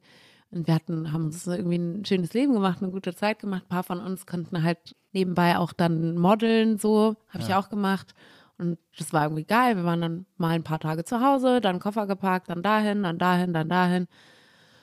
Es war lustig. Und dann irgendwann halt nicht mehr so. Also klar, mit Anfang 20 ist das cool, aber dann hat man irgendwann wahrscheinlich das Gefühl, dass es doch noch irgendwie was anderes geben muss oder was Sinnvolleres geben muss. Oder wie, wie ist es dann gekommen, dass du. Ja, also ich glaube, bei mir war es so ein bisschen so, ich bin da so reingegangen mit so einer Dankbarkeit für, boah, krass, jetzt darf ich ja doch diesen Beruf ausüben, obwohl ich ja eigentlich voll die falschen Entscheidungen getroffen habe in den letzten Jahren gegen diesen Beruf und jetzt darf ich das ja trotzdem machen und auch noch damit Geld verdienen. Ich war so total demütig damit oder so. Ja. Und diese Demut hat so mich blind gemacht für sehr viele andere Sachen, die halt nicht so geil sind. Also vielleicht ist es hoffentlich heute nicht mehr so, aber als ich noch gearbeitet habe, keine Ahnung, 2010 oder so, da war es auf jeden Fall noch sehr, ja, du Tänzerin Dings, geh mal nach links, also die, also irgendwelche AufnahmeleiterInnen, die halt sehr respektlos mit dir reden, sehr Ah, ja. viel Sexismus auch, Auch generell in dieser Ausbeuterjob eine totale. Ausbeute, viel, also katastrophale Überstunden, Hm. ähm, irgendwie um drei Uhr morgens dann, also dann irgendwie acht Stunden warten und dann um drei Uhr morgens doch nochmal auf die Bühne und ja, die Tänzer können ja am Ende noch und ähm, es gibt auch überhaupt kein Regelwerk in Deutschland, äh, die FreelancerInnen zu schützen und dann halt auch noch so andere Aspekte, die ich aber auch damals gar nicht so intellektualisieren konnte und für die gab es auch damals nicht so eine Sprache, aber halt auch so eine komische, also es passiert was ganz Komisches auf der Intersektion Frau und nicht weiße Frau. Ja.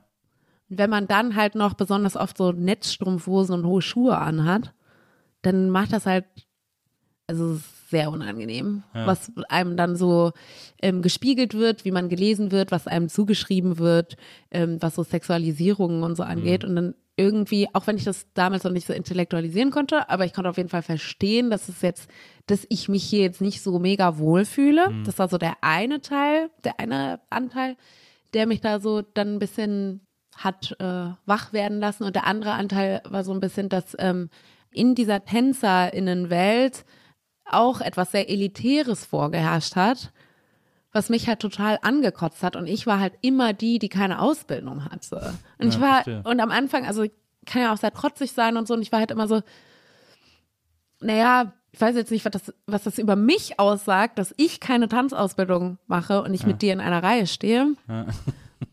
Aber hey, aber nach einer Weile, also ich, das fand ich nicht schön, wenn Leute immer nur gesagt haben, so, ach, deine Technik und dein dies und das und ich hatte einfach, also ich habe dann sehr schnell auch, also ich habe dann irgendwann auch schnell gemerkt, dass das nicht mein Ort ist. Also, Ja. dass ich hier nicht willkommen bin, dass ich hier auch auf eine Art und Weise belächelt werde. Und ähm, hatte ich keinen Bock drauf. Und irgendwann, also dann war das so ein langsames Erwachen und dann war ich irgendwann so, wahrscheinlich war es bei irgendeiner Schlagershow, stand ich wahrscheinlich irgendwo auf der Bühne, ich weiß gar nicht mehr hinter wem. Aber dachte mir dann mal. So, keine Ahnung, kann sein, ich weiß es nicht mehr. Aber ähm, dann stand ich da, äh, äh, stand ich da wahrscheinlich auf der Bühne und dachte mir dann auch so, ja, Was mache ich hier eigentlich? ja. Ja. Also es ist immer schön mit, mit den ne, KollegInnen, die man mag und Mhm. so, aber das ist mir so, ja, und jetzt? Also Soll es das gewesen sein? soll es das gewesen sein? Und ich, ja, ich hatte dann ähm, mich auch, ja, dann habe ich so ein bisschen angefangen, mich ähm, wieder zurückzubesinnen an meine tänzerischen Ursprünge. Ne? Also Ja. ich hatte dann damals einen ähm, Bekannten von mir wieder getroffen, der im House-Dance ja eine, eine große Bekanntheit in der Szene ist. Und der hat dann gesagt, komm doch mal wieder zum Training. Und ich so, ja, was soll ich jetzt? Kann das alles gar nicht mehr und so, so freestylen und dann in so einen Cypher reingehen und so battlen und so. Ich so, nee, das weiß ich nicht mehr, wie das geht und das traue ich mich auch nicht und so. Dann hat er mich aber überredet und überredet und dann habe ich da so langsam meinen Weg wieder so reingefunden, hatte da total Spaß mit, wollte damit aber jetzt auch erstmal nichts machen oder so, ne? Also ich habe dann, also ich hatte da überhaupt keinen, ich hatte einfach wieder Spaß am Tanzen, das hat mir erstmal gereicht. Ja. Und über ja wieder so eine Auseinandersetzung mit einer anderen Art zu tanzen, die eine andere Wertigkeit auch von anderen Leuten bekommt, wo eine andere Deutungsvorheit her vorherrscht über Qualität, habe ich ja dann Georgina kennengelernt, die ja die Pi- Pionierin für Ballroom Culture und äh, vor allem für Voging als Tanz in Deutschland ist. Und ähm, ja, die hat mich dann zum Voging und in die Ballroom Culture gebracht und da bin ich ja grandios drauf hängen geblieben, wie noch nie auf irgendwas anderes zuvor in meinem Leben. Und dann, das war's. Tschö. Ende, macht gut.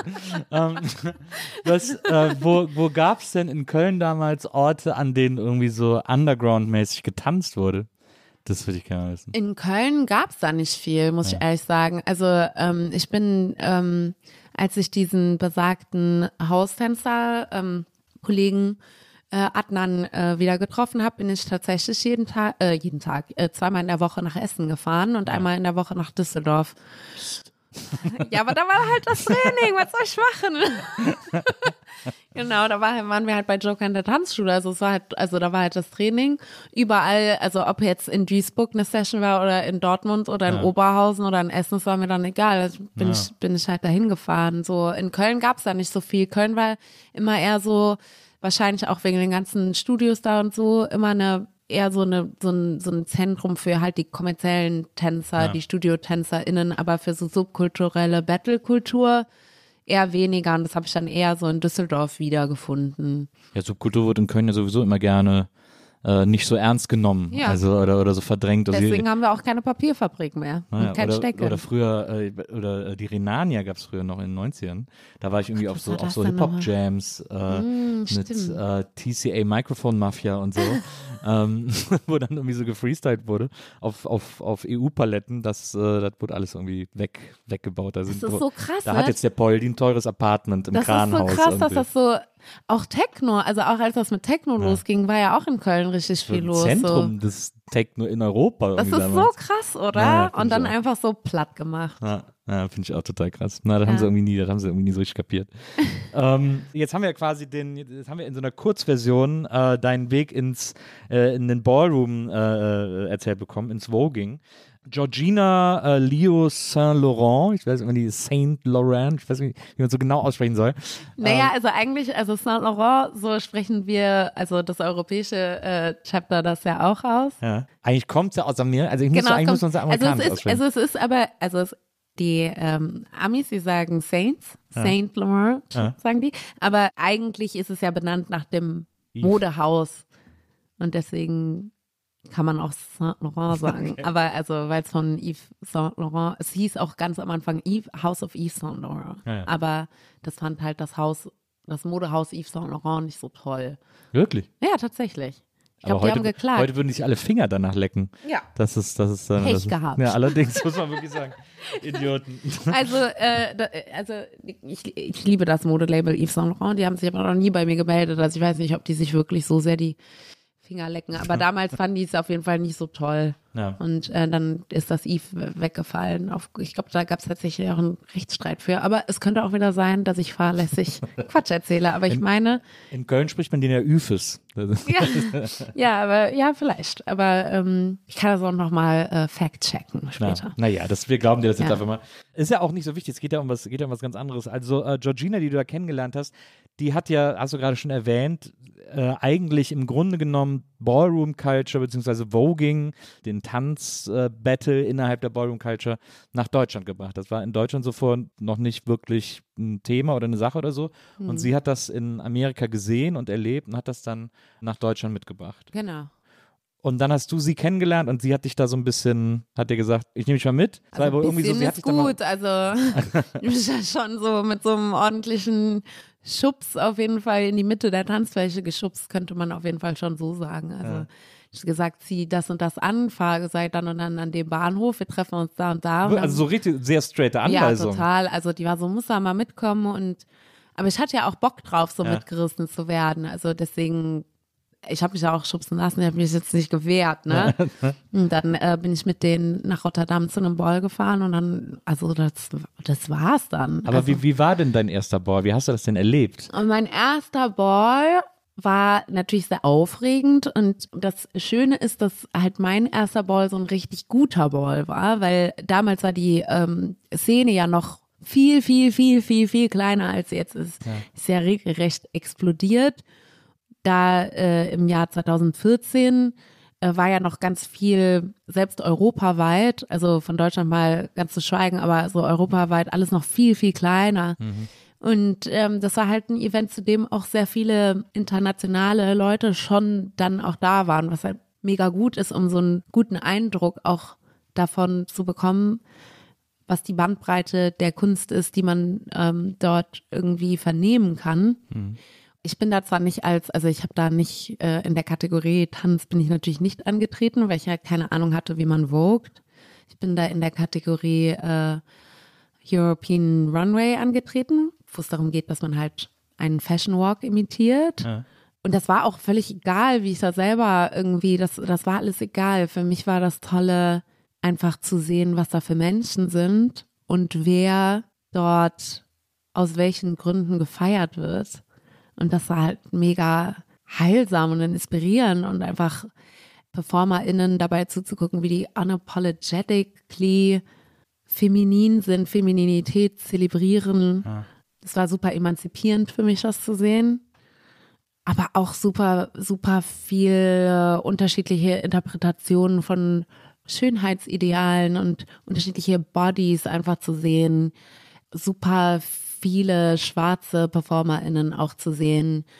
Was jetzt nicht, also in der Hausszene gibt es auch sehr viele schwarze TänzerInnen, also in subkulturellen Räumen in Europa gibt es auch sehr viele schwarze Tänzer und es war jetzt nicht so das krasse Novum, aber die Intersektion queer und nicht weiß war halt schon, das war schon krass auf jeden Fall. Also ich habe ja das erste Mal in meinem Leben in einem Raum gestanden mit so vielen schwarzen queeren Menschen.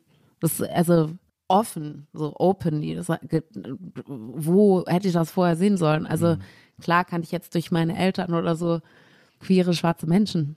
Aber ähm, Ja, dass dieses- es einen Ort gibt, wo ich jetzt durch die Tür gehe und dann ist das so unser Place, das war auf jeden Fall mindblowingly neu. So, So ein Zelebrieren auch dieser Queerness, die, das Ja, findet ja im, im öffentlichen Raum sonst einfach gar nicht statt. voll. Also das, das war halt krass und ich meine, jetzt in den letzten Jahren ist, ist in einem wahnsinnigen Tempo super viel an dem Diskurs passiert. In der Visibilität und in der Medienlandschaft bewegt sich was. Wir kennen andere Formate und so. Aber wenn wir mal einfach sieben, acht Jahre zurückgehen, ist das mega krass gewesen damals. Also, und auch für jemanden, der halt, keine Ahnung, wie ich in den 90ern aufgewachsen ist. Das war einfach, da hat es mir die Sprache verschlagen, tatsächlich. Und tut es auch immer noch, weil das einfach so ein, ein krasses, also wie als würde mir jemand mit so einer krassen Bratpfanne auf den Kopf hauen und dann hörst du dieses Comic-Bong und bist so, ach so. So läuft das. Hier sind wir. So können wir sein. Ah, ich checke. Okay, krass. Ah, so hat sich das halt angefühlt. Ja, auch wenn ganz viele Anteile von dem, was Ballroom ist, jetzt gar nicht auf mich zugeschnitten sind oder so, Ja. Habe ich nie etwas gefunden, was besser auf mich zugeschnitten ist. Ja, verstehe. So. Das ist vielleicht für die HörerInnen, denen das nichts sagt oder die das nicht kennen, ich versuche das mal irgendwie so kurz zu erklären. Äh, Viel Glück. vielen Dank, ja, vielen Dank. äh, du, du schneidest sofort eisenhart rein, wenn ich, wenn ich Quatsch erzähle. Voging, eben dieser, der tänzerische Part des, des, dieses Riesenkomplexes Ballroom, ist in den 80er Jahren in New York entstanden. Wir haben dir den großen Pionier hier äh, als Foto hingestellt, damit du dich, damit du dich äh, wohl und wie zu Hause fühlst. Äh, Willie Ninja, Ja. ähm, der die ersten Ballroom-Partys in New York organisiert hat. Und diese Ball... Das stimmt nicht so ganz. Die, achso, ja, Also- siehst du, da bin ich schon. Genau, also ähm, Willy Ninja ist auf jeden Fall einer der Pioniere, auf jeden Fall un unbestritten. Und ich glaube, ich kann mir nicht vorstellen, dass jemand äh, nicht mit mir die Meinung teilt, dass auch einfach dieser Künstler die Art des Tanzes so ganz krass geprägt hat. Ja. Aber die ersten Balls hat er nicht veranstaltet. Okay. Ich glaube, die ersten Balls hat, äh, so wie wir sie heute kennen, müssen, müssen wir dazu sagen, Ja. ne? Weil also eigentlich die, die Drag-Kultur geht so krass zurück in, in New York, das kann man schon bis in die 20er tracken. Aber wenn wir von Ballroom reden, so wie wir es heute kennen, ähm, und auch von Voging reden, dann, dann ja, also späte 70er, 80er, so stimmt. Aber ich glaube, es war Crystal Beja und nicht Willy Ninja. Okay. Aber ja. Ja, also, ja, ich, ich finde es sehr gut. Ich lerne gerne dazu. Und auf jeden Fall gab es diese, diese, diese Partys in New York, diese Balls eben, die sozusagen auf der einen Seite eine Art Safe Space, eine Art Schutzräume waren für queere äh, Person of Color, äh, Latinx People auch.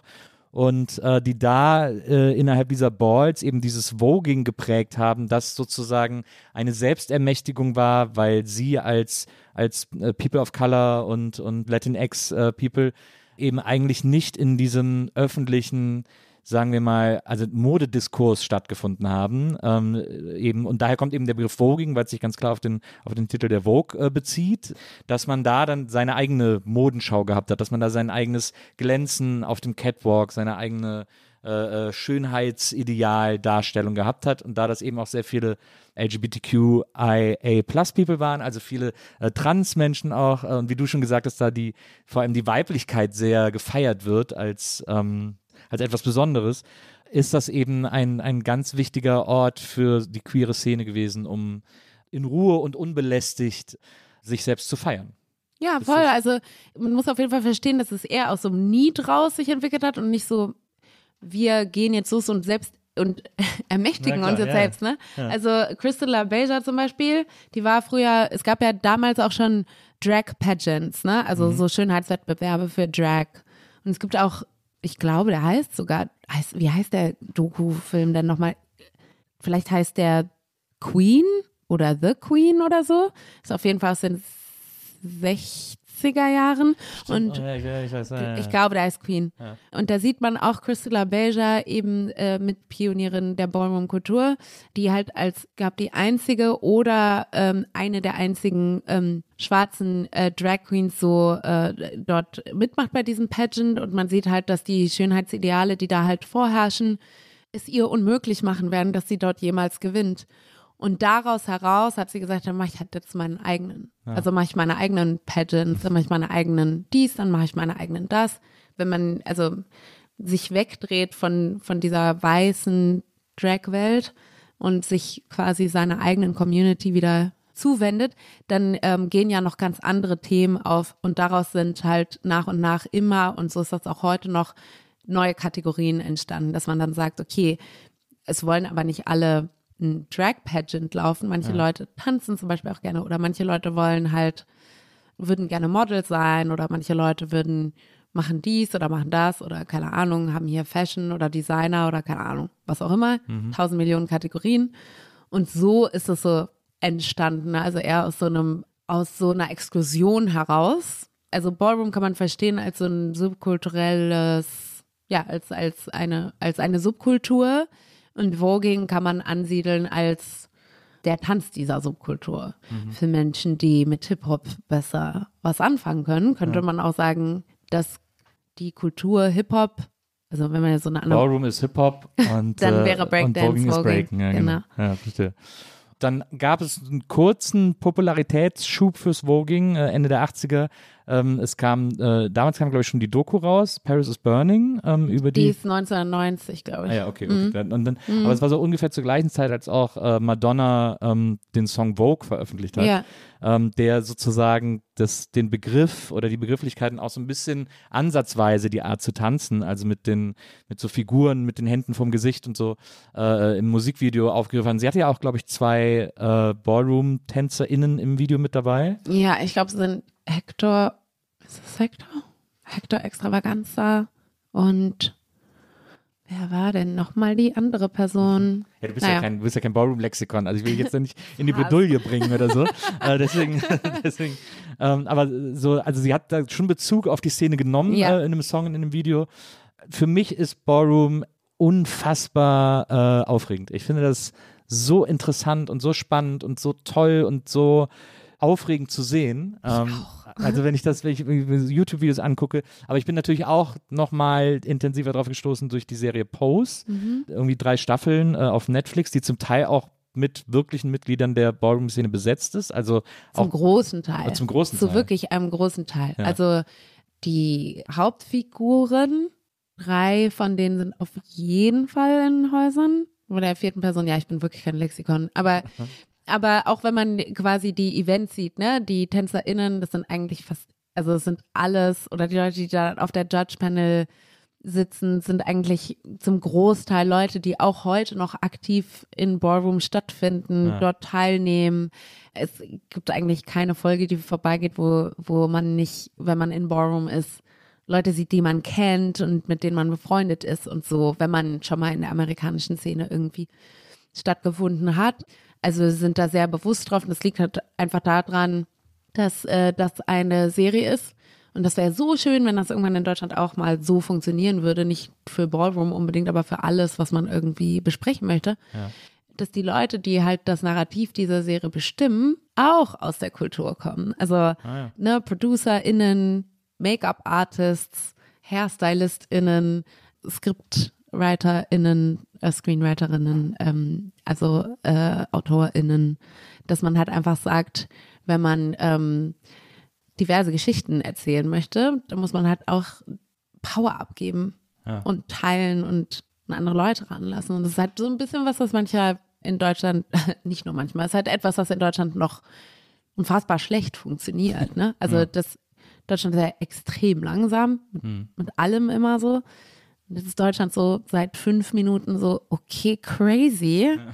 Wir können auch eine Hauptrolle, wir können auch erzählen, dass Person XY halt einfach nicht weiß ist und wir müssen nicht erklären, warum das so ist. Krass. Crazy it works so. Und dann sind die Leute so, bleiben jetzt so ein bisschen da drauf kleben, auch möglichst divers zu besetzen. Und dann sind die so, okay, vielleicht erzählen wir auch mal eine andere Geschichte als so eine Vorstadtstory. Und dann guckst du dir die Leute an, die die Geschichte erzählen wollen und dann ist halt Struggle so. also und dann passieren halt unfassbar krasse Fehler. Und dann bist du so, wow. Huh. es ist immer noch alles so ein bisschen angezogene Handbremse. Also zum Beispiel, es gab doch jetzt in der ARD die, quasi die erste Serie mit einem schwulen äh, Protagonisten, in dem sozusagen auch Queerness, Homosexualität sehr selbstverständlich erzählt wurde. Ähm, Wie hieß die denn nochmal? Ja, wie hieß die Mit nochmal? Benito Bause. ja, genau, da kommt jetzt die zweite Staffel, aber auch bitte nur in der Mediathek. Also so, es, wird, es wird nicht im Hauptprogramm gesendet. Äh, Ich glaube, sie haben es irgendwann mal nachts um Mitternacht irgendwo irgendwann gesendet, aber ansonsten gab es nach dem Tatort einen Trailer, jetzt exklusiv in der Mediathek, als wäre das was Besonderes. Äh, da merkt man schon, man ist immer noch ein bisschen vorsichtig und man Ja, will voll. sich auch nicht irgendwie die Rentner vergraulen, nicht, dass sie sich beschweren und so. Und es gibt ja auch genug Fälle, wo man, wo man irgendwie erlebt, wie die wie Senderleitungen irgendwie vor den falschen Leuten einknicken. Ähm, Also da gibt es immer noch sehr große Ressentiments, obwohl Ja. sie versuchen jetzt mittlerweile Ja. äh, auch mal den einen jüngeren Menschen in der Redaktion irgendwie mitentscheiden zu lassen. Voll. oder so. Und bei Pose ist das halt so ein Beispiel dafür, wie das halt, also nicht nur wie gut das funktioniert, sondern es ist halt einfach, wenn du ein ähm, Kulturgut erzählen willst, was so Ja. komplex ist, es ist so kompliziert. Also ich bin seit 2014 in Ballroom und ich bin wirklich intensiv in Ballroom und i- unterwegs. Ja. Und ich habe halt jetzt langsam so das Gefühl, dass ich ein bisschen was checke. Also es ist halt einfach sehr viel Wissen, sehr viel Detail. Wenn du von außen versuchst, das zu verstehen, wenn du zu einem Ball jetzt einfach gehen würdest morgen, du würdest überhaupt nicht verstehen, was da passiert. Ja, also so, du könntest dir jetzt vielleicht so mit so ein bisschen Vorwissen und so ein bisschen reingelesen haben, so ein paar Sachen so zusammenreimen. Aber es gibt halt super viele Sachen, die würdest du halt einfach nicht verstehen. Und auch Looks, ne? Und wie, wie sah das dann aus? Passt das dahin? Wie hat man das dann gemacht? Also, das müssen Leute selber erzählen. Ja. So. Und das hat halt in Post sehr gut funktioniert, ne? Das. Dass halt Leute, dass man gesagt hat, okay, Leute, die wissen, äh, wie, wie vielleicht auch damals die große ähm, The Big Plague, ne? Äh, mit, ähm, der, mit der mit der HIV und AIDS Krise, ähm, die da noch Erinnerungen dran haben und sagen können, so und so war das und so und so ist man mit uns umgegangen und Ja. ähm, so und so haben wir uns gefühlt und das waren unsere Gedanken und unsere Gefühle in der Zeit so. Ich finde es auch, also ich finde es für mich ist wirklich eine der besten Serien, die ich jemals gesehen habe. Ich liebe die so sehr. Äh, ich bin auch jedes Mal sehr emotional, wenn ich die Ich wollte gucke. gerade fragen, ob Ähm, du schon mal gemeint hast. Ja, also ich heul da regelmäßig bei dieser Oh, Serie, ja. äh, weil mich das fertig macht, aber auf eine ganz, ganz tolle Art. Mhm. Ähm, ich liebe die Musik, ich liebe die Looks und ich liebe eben diese, diese Darstellung von Ballroom, weil ich das äh, eben auch durch diese Serie sehr, sehr aufregend finde. Was ich aber so interessant finde, weil, wie gesagt, also du hast ja jetzt, ähm, äh, hast du ja erzählt und es merkt man dir auch an, dass das eine, eine Kultur ist und war, die dich sehr aufgesogen hat, weil du da sehr viel gefunden hast, was dich begeistert hat, was du toll fandst und so. Ähm, aber wenn du das, wenn du das erklären musst, ich, was ich so interessant finde, ist, dass es einerseits gibt es diesen, gibt es so stronge Bonds und gibt es so ein unbedingtes, äh, es ist ja auch zum Teil Ersatzfamilie, das wird ja in Post auch sehr schön ähm, thematisiert, dass diese Häuser mit ihren Müttern vor allem auch so ein bisschen Zufluchtsorte sind für Leute, die nirgendwo anders hin können, im Grunde genommen, die irgendwie so da gestrandet sind und dann da so eine Art sich man kann sich ja seine Familie auch selber aussuchen. Familie ist ja nicht durch Geburt automatisch Ja. definiert, sondern man kann sich dir selbst, selbst zusammenstellen. Das spielt da eine große Rolle, aber es hat gleichzeitig neben diesem, neben diesem emotionalen, äh, dieser Verbindung und dieser, äh, dieser Freude auch an Tanz und Bewegung und was eigenes zu schaffen, hat das ja so ein total stark kompetitives Element. Ja. Ähm, weil diese, weil auf diesen Balls die Häuser gegeneinander antreten und das wirklich auch, es ist auch kein Spaß. Also es geht wirklich darum, wer das gewinnt, wer diesen Tanz Ja. gewinnt und so. Wie passt das da rein, frage ich mich. Oder, oder anders gefragt, bist du so ein kompetitiver Mensch? Ja.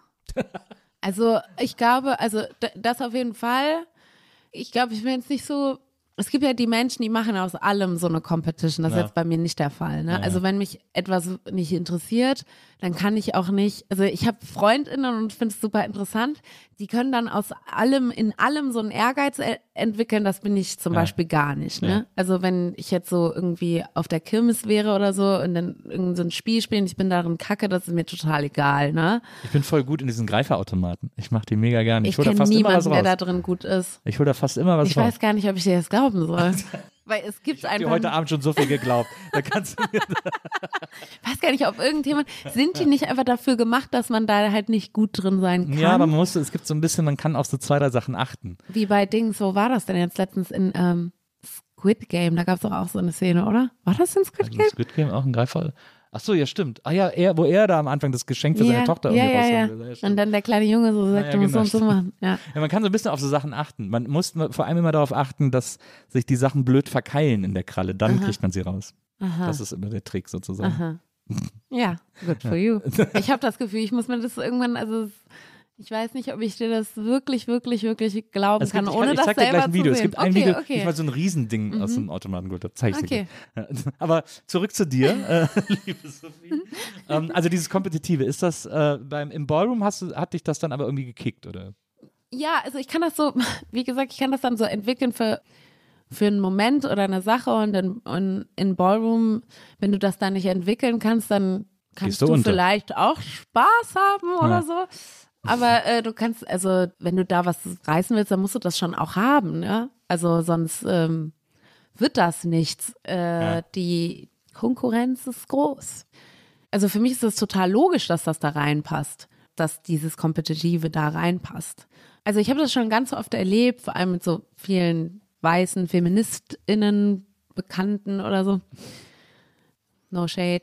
Aber ähm, so, die dann so, ja, so die so romantisierte Vorstellung haben, dass das halt so eine, ziehen wir uns heute mal eine Federboa an und dann schmeißen wir mit ein bisschen Glitzer rum und dann sind überall Regenbögen und wir tanzen die ganze Nacht zu so Oldschool House und Disco Beats Ah, ja, und okay. so ein bisschen so der Vibe.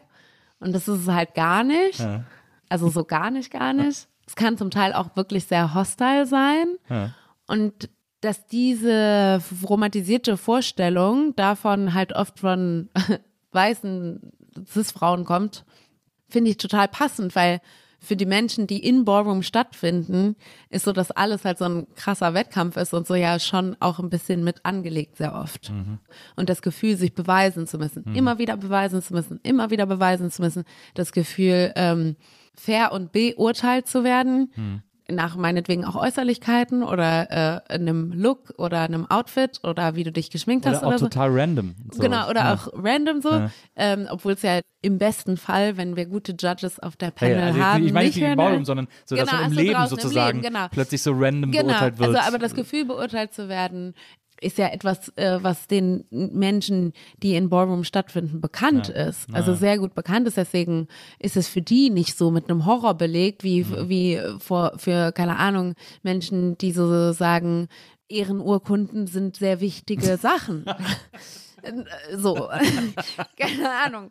Ähm, und die kann man sich auch aufhängen. So. Das ist halt, also, das ist ja klar, dass das so ein bisschen. Dabei sein ist alles. Genau, dabei sein ist alles oder keine Ahnung, äh, wir, wir zählen nicht, wer gewinnt, wir zählen die Tore nicht und so, weil das, es geht hier nur ums Spielen und so. Ja, die. Leute, die halt im Ballroom stattfinden, geht's halt nicht nur ums Spielen. Und so, da steht halt eine Trophy und du willst die halt haben und dann musst du halt besser sein als die andere Person und dann wirst du halt auch dich entsprechend vorbereiten, alles dafür tun. Und dann willst du auch gefälligst, dass jemand sagt, du hast deine, also du hast das besser gemacht als die andere Person, so, weißt du? Weil wenn ich die ganze Zeit trainieren gehe und mir, keine Ahnung, meine Knie blutig mache und so, möchte ich gefälligst, dass jemand halt auch sagt, so, wir können sehen, dass Sophie ähm, auf jeden Fall die letzten zwei Jahre Rückenschmerzen hatte. Und wir können sehen, dass du halt gerade nur Post geguckt hast und deswegen kriegt Sophie die Trophäe. So jetzt mal ganz plump und doof gesagt, ja. Aber so muss das laufen und so hat das auch zu laufen, weil wenn es so nicht läuft,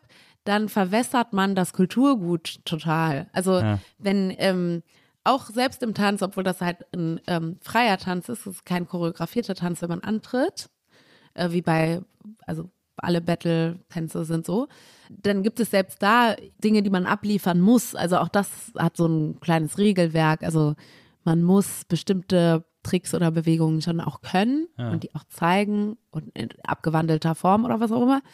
Ähm, sonst äh, kann man da auch nicht mitmachen. Und ähm, wenn man das äh, nicht einhält, dann kann ja jeder kommen mit besagter Federbohr und schreien, Juhu, ich bin schwul. und, und dann ist fertig. Aber das, also die Ballroom-Kultur ist, ist eine sehr, ähm, was Performance angeht und Kunst angeht, halt ein mega reiches Kulturgut. Und äh, das äh, muss man dann auch beschützen. So. Und das kann man nur beschützen, indem man das auch ernst nimmt und die, die Craft und Kunst dahinter halt ernst nimmt. So. Ne? Aber es ist ja interessant, weil dann ist ja sozusagen auch, auch zum Teil die, dieser Wettbewerbsgedanke sorgt dann dafür, dass es dass sozusagen die Qualität erhalten bleibt, dass es irgendwie und dass es man, dass auch das Ernstnehmen erhalten bleibt irgendwie. Das ist eigentlich ganz schlau. Ja, ja. Es ist halt auch ein anderes Gefühl von ähm, jetzt, also es ist total blöd zu sagen, seinesgleichen, weil Ballroom ist ja super divers. Also es sind ja nicht, also es gibt, es gibt ja unterschiedliche, die unterschiedlichsten Gruppierungen innerhalb von Ballroom, aber es ist trotzdem was anderes, ob du von wer dich beurteilt. Also im besten Fall sitzen auf der Panel Menschen, die ähm, deine Identität verstehen, respektieren Mhm. oder die gleich innehalten. Und wenn die sagen, du hast das gut gemacht, ist das ja auch krasser Reward. Also es ist ja was anderes als von irgendwelchen Leuten, irgendwelchen Lehrerinnen in der Schule beurteilt zu werden, Ja, weil man ein Loch in der Hose hat oder fünf Minuten zu spät kam oder was auch immer, weil das Handy nicht ausgeschaltet ist im Unterricht oder so. Ist halt eine andere Art von Beurteilung und dann kann man damit auch leben und dann möchte man die vielleicht auch, also man möchte vielleicht auch sich das abholen, zu sagen, so du bist okay, wir, wir validieren dich. Ne? Also mich wundert das auf jeden Fall nicht, dass dieses krass kompetitive da äh, so viel Raum einnimmt. Naja, absolut. Hütte. Naja, das, für mich ergibt das mittlerweile auch totalen Sinn. Äh, deswegen äh, vielen Dank dafür. Ist das denn etwas, ähm, also du hast das ja sehr, äh, du hast ja sehr viel, was sehr aktiv in der, in der Ballroom-Szene, du hast auf Bällen getanzt für dein Haus. Dann gab es sozusagen den Moment der Zwangspause, wo du irgendwie äh, nicht mehr tanzen konntest und nicht auch nicht mehr dich bei, das ist ja manchmal sind auch die Bewegungen auf Bällen ja sehr krass, weil die Leute sich wirklich auf den Boden werfen äh, und dann in so einem äh, in, in, in der Hocke äh, über den über den Laufsteg tanzen äh, und das dann auch noch quasi gegeneinander, wo man dann auch den anderen im Auge haben muss oder die andere Person und dann irgendwie versuchen muss, da noch einen draufzusetzen, damit die Judges einen irgendwie besser bewerten und so. Das ist ja ein, ein sehr harter Kampf, der da, der der da regelmäßig ausgeht. Also ich habe ich hab jetzt wieder so ein Video gesehen von so einem Virgin Run, also wo sozusagen Menschen, die das erste Mal äh, Ballroom gemacht haben, gegeneinander angetreten sind.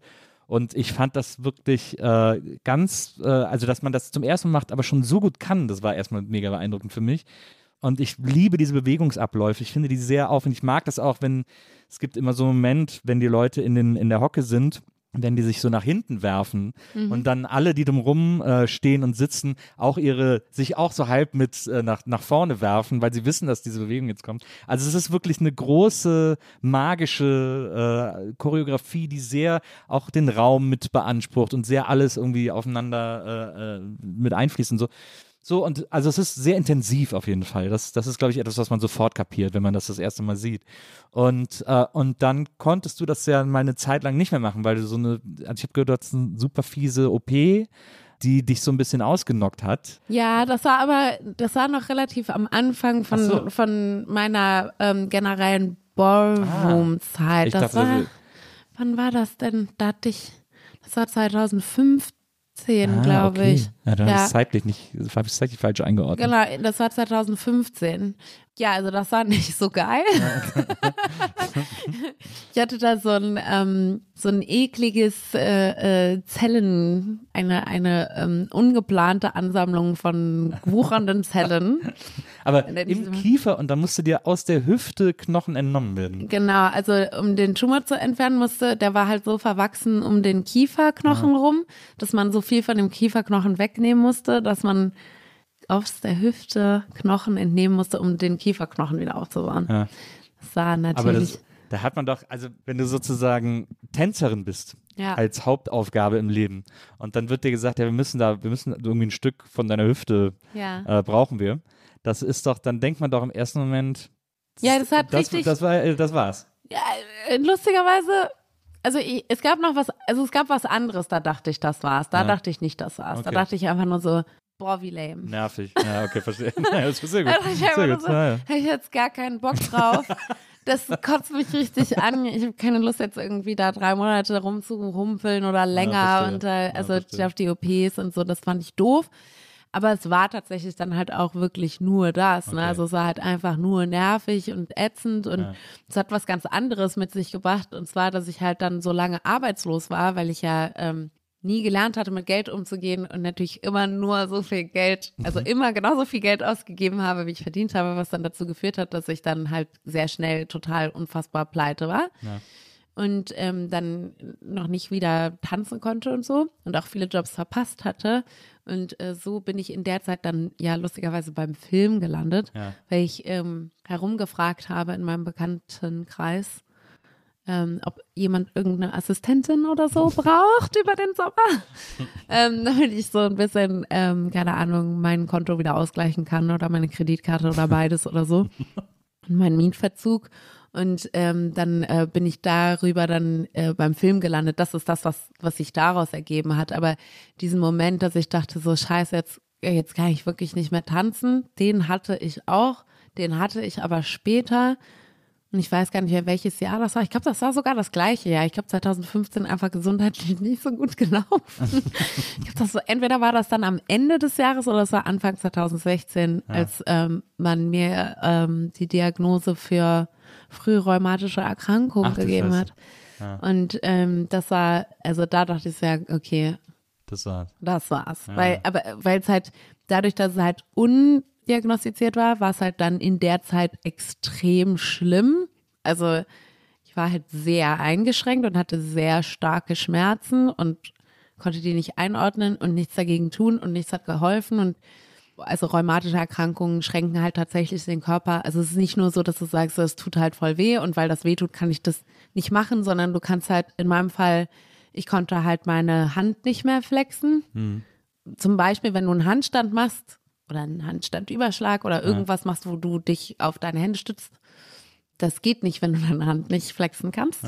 Ähm, ich konnte keine Faust mehr machen und ich hatte es sehr stark im unteren Rücken. Ach, konnte halt mich auch nicht mehr richtig runterbeugen. Also in der schlimmsten Zeit, ja. kurz bevor es diagnostiziert worden ist, konnte ich mir nicht mal mehr die Schuhe richtig selber Ach, zumachen. Okay. Ja. Und ich wusste halt nicht, was mit mir los ist. Genau, und im rechten Fuß. Und da dachte ich halt so, wenn das jetzt so bleibt und das der Anfang ist, von wie diese Krankheit laufen soll, dann bin ich am Arsch. Dann kann ich ja, also bin ich ja froh, wenn ich, also wenn ich noch anständig geradeaus gehen kann. Ja. Also ich wusste halt auch nicht viel über diese Krankheit und man weiß halt nicht so, wie das dann läuft. Und hat sich jetzt in den letzten Jahren sehr viel getan, was so da auch Medikamente und so dafür angeht. Aber, äh, und es geht mir auch, ähm, also ich hatte Anfang des Jahres einen sehr krassen Rheumaschub, den ich so ein bisschen darauf zurückführe, dass es für meinen Körper einfach ungewohnt war, auch generell so lange sich nicht zu bewegen. Und ja, ja da, also musste ich dann auch Anfang des Jahres nochmal in die Charité und zeitweise auf Krücken laufen und so. Das ist halt ein bisschen blöd, aber ich habe eigentlich die Krankheit gut im Schach. Also es ist ja jetzt nicht eine Krankheit, die man, die so weggeht, mhm. aber die ist bei mir relativ gut in Schach. Also ich habe wenig Schübe, kurze Schübe, kann damit gut leben und ich ziehe halt einfach durch, bis halt wirklich nicht mehr geht. Aber ähm, das war auf jeden Fall in dem Moment weil es da so akut war, dachte ich so, jetzt bin ich am Arsch. War aber nicht so.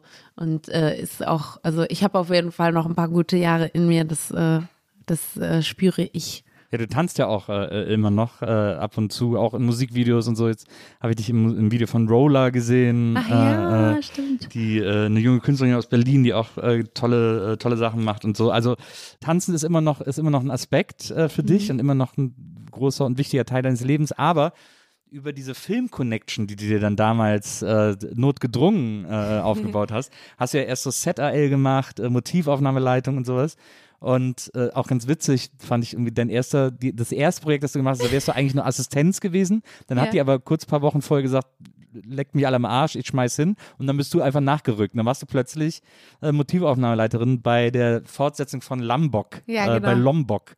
Äh, das war schon ziemlich abgefahren. Oh Gott, ich, war, ich war so gestresst einfach. das stimmt, du hast erzählt, ne? das, ich hatte das mega fertig gemacht. Du hast dann das hat mich so fertig gemacht. Ich wusste ja überhaupt nichts, ich wusste gar nichts, ich konnte gar nichts. Ich hatte keine Ahnung. Ich glaube, wenn man noch nie Film, also wenn man noch nie Filmset, so Film live gesehen, man ja. kann sich nicht vorstellen, was ja, es alles braucht, um einen Film zu drehen. Also vor allem nicht, wenn es, also nicht so eine kleine Reportage, sondern so einen richtigen Film mit gesperrten Straßen und so. Und dann war halt genau das mein Job, so die Brücke muss gesperrt werden, die Straße muss gesperrt werden, hier kommen irgendwie, keine Ahnung, 15 LKWs an, die darf aber keiner sehen und keine Ahnung, das war richtig, also da habe ich richtig gelitten bei diesem, bei diesem Dreh ich habe den Job auch nur bekommen, also ich, wahrscheinlich würde das niemals hören, der Tom Spieß. Aber vielleicht hört das ja doch. Aber damals war es halt, ähm, auf jeden Fall so, dass die, ähm, die erste Aufnahmeleiterin dem Tom Spieß gesagt hat, die ist eine super erfahrene Eventmanagerin. und, und der Tom hat dann damals gesagt, ja, das merkt man schon, dass sie aus dem Eventbereich kommt. Und deswegen fand er das dann halt gut, als die Person, die eigentlich die, ähm, die Motivaufnahmeleitung machen sollte, nicht mehr da war, so, ja, dann kann das doch die Sophie machen. Und ich, ich hatte totale Panik, also ich kann das nicht machen, weil ich weiß nicht, wie das geht und wir drehen irgendwie in einem Monat oder so. Mhm. Ja, und dann, ich habe halt super viel Lehrgeld bezahlt in diesem Projekt. Also ich habe fast gar nicht geschlafen, ich habe sehr viel geweint in meinem Hotelzimmer. völlig panisch. Wie ich mich da auch vernommen habe, ich bin wie so ein kopfloses Huhn die ganze Zeit, aber völlig panisch herumgerannt. Ich weiß noch, an meinem ersten, ich glaube, das war mein erster Drehtag, da haben wir in so einem Krankenhaus gedreht. Ich glaube, das war mein erster Drehtag. Und dann kriege ich nur so auf Funk in mein Ohr gesagt, Moritz kommt. Der braucht einen Parkplatz für sein Auto. Mir hat aber niemand gesagt, dass er mit seinem eigenen Auto kommt und nicht geschattelt wird. Und ich hatte natürlich in der Kölner Südstadt jetzt gerade keinen Parkplatz mehr übrig. Dann kam halt, äh, kam er halt angefahren, Moritz, Herr Bleibtreu. Und ich bin so auf den Zug gerannt, völlig am Hyperventilieren. Und er guckt mich noch an, der so, ist alles in Ordnung? ich so, ja, ich wollte nur sagen, du kannst dein Auto hier, ähm, ähm.